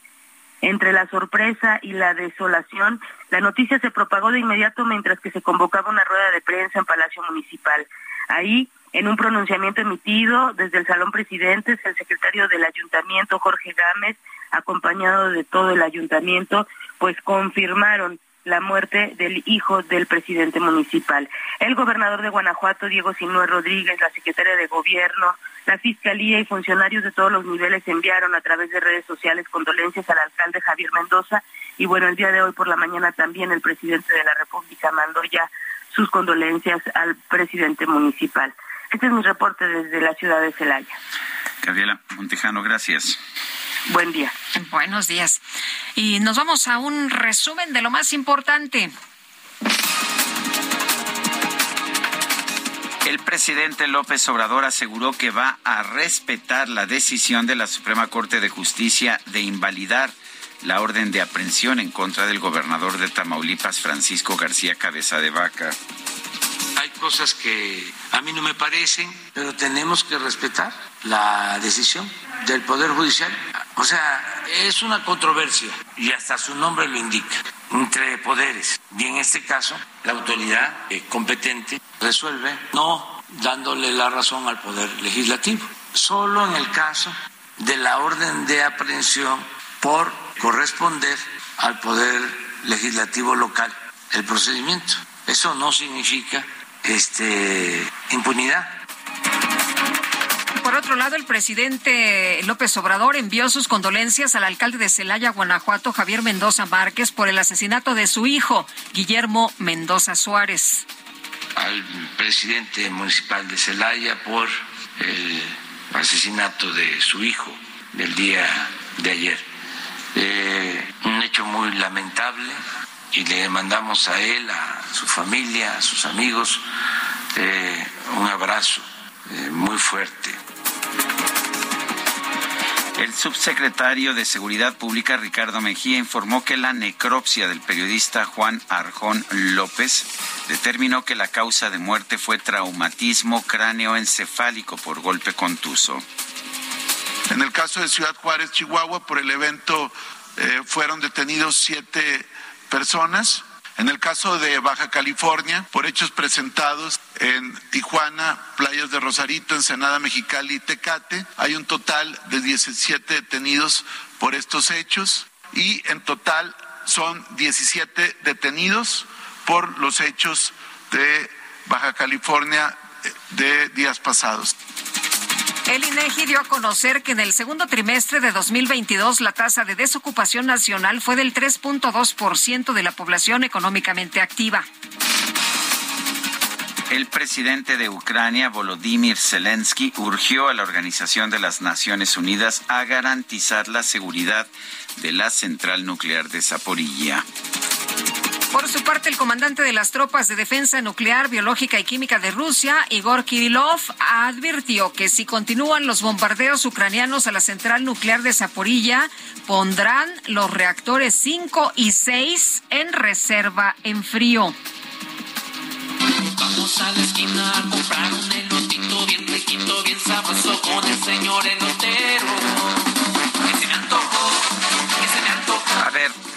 Un negocio de comida del municipio de Apodaca, ya en Nuevo León, llamado Elotes Galaxia, publicó un anuncio en redes sociales para pedir a sus seguidores que ayuden a identificar a dos sujetos que robaron su local el pasado 15 de agosto. El anuncio destaca que quien proporciona información útil va a recibir ahora sí que una jugosa recompensa. ¿Sí? Un año de jugosos elotes gratis. Qué rico. Ya se me antojaron.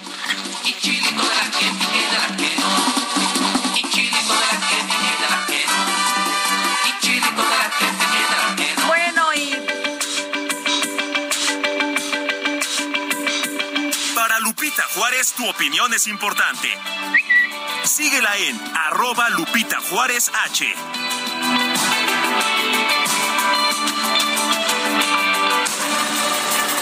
¿por dónde andarás, mi querido Alan Rodríguez? Cuéntanos, buenos días. Sergio Lupita, muy buenos días. Encontrarán asentamientos todas las personas que se desplazan sobre el eje central Lázaro Cárdenas a partir de la zona de viaducto y hasta el cruce con Fray Servando. A partir de ese punto, la situación prácticamente empeora para todas las personas que avanzan con rumbo hacia la avenida Juárez y mejora ya para cuando llegan hacia la zona de Garibaldi, esto en el desnivel del eje central Lázaro Cárdenas. Por otra parte, comentarles a todos nuestros amigos que encontrarán buena circulación a partir de la zona de Pinos Suárez sobre la avenida Izazaga hasta el cruce con el eje central Lázaro Cárdenas. Hay que recordarle a todos nuestros amigos que continúan a través de lo que es la avenida Arcos de Belén, que en esta zona se encuentra la ruta de transporte alternativo hacia Pantitlán. Esto causa reducción de carriles y severos asentamientos para quienes se desplazan con rumbo hacia la avenida Chapultepec. Es el reporte que tenemos esta mañana. Muy bien, Alan, gracias. Buenos días. Muy buen día. Y ahora Mario Miranda, rápido Mario, se nos acaba el tiempo. ¿Qué tal, Sergio? Buenos días. Pues continuamos en el municipio de Nezahualcóyotl, aquí en la colonia de La Perla, exactamente en la calle de Chiamores, donde en este momento pues ya ha llegado personal del municipio de Nezahualcóyotl para realizar la reparación de este megasocavón que se ha formado en esta calle. Ya han llegado con bastantes camiones, son aproximadamente cuatro camiones, así como maquinaria pesada para escarbar. También ha llegado un Bactor para realizar el desasolve de este enorme socavón y em- empezar a realizar los trabajos para ver qué tanto tienen que abrir para pues reparar esta tubería de drenaje. Sergio Lupita, pues estaremos informando de los avances de la reparación de este socavón en el municipio de Nezahualcóyotl. Muchas gracias Mario Miranda, ya vimos la foto, un super bache, fuerte abrazo. Gracias a Mario Miranda y nosotros ya nos vamos, ¿verdad? Pero nos escuchamos mañana en punto de las 7. A las 7, aquí los esperamos, que la pasen todos muy bien. Gracias de todo corazón.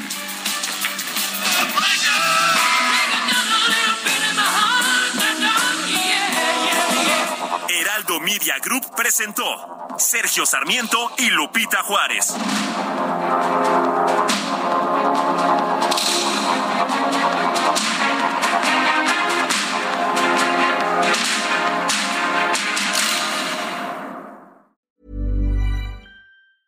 Even when we're on a budget, we still deserve nice things. Quince is a place to scoop up stunning high-end goods for 50 to 80% less than similar brands. They have buttery soft cashmere sweaters starting at $50, luxurious Italian leather bags, and so much more. Plus, Quince only works with factories that use safe, ethical, and responsible manufacturing. Get the high-end goods you'll love without the high price tag with Quince. Go to quince.com slash style for free shipping and 365-day returns.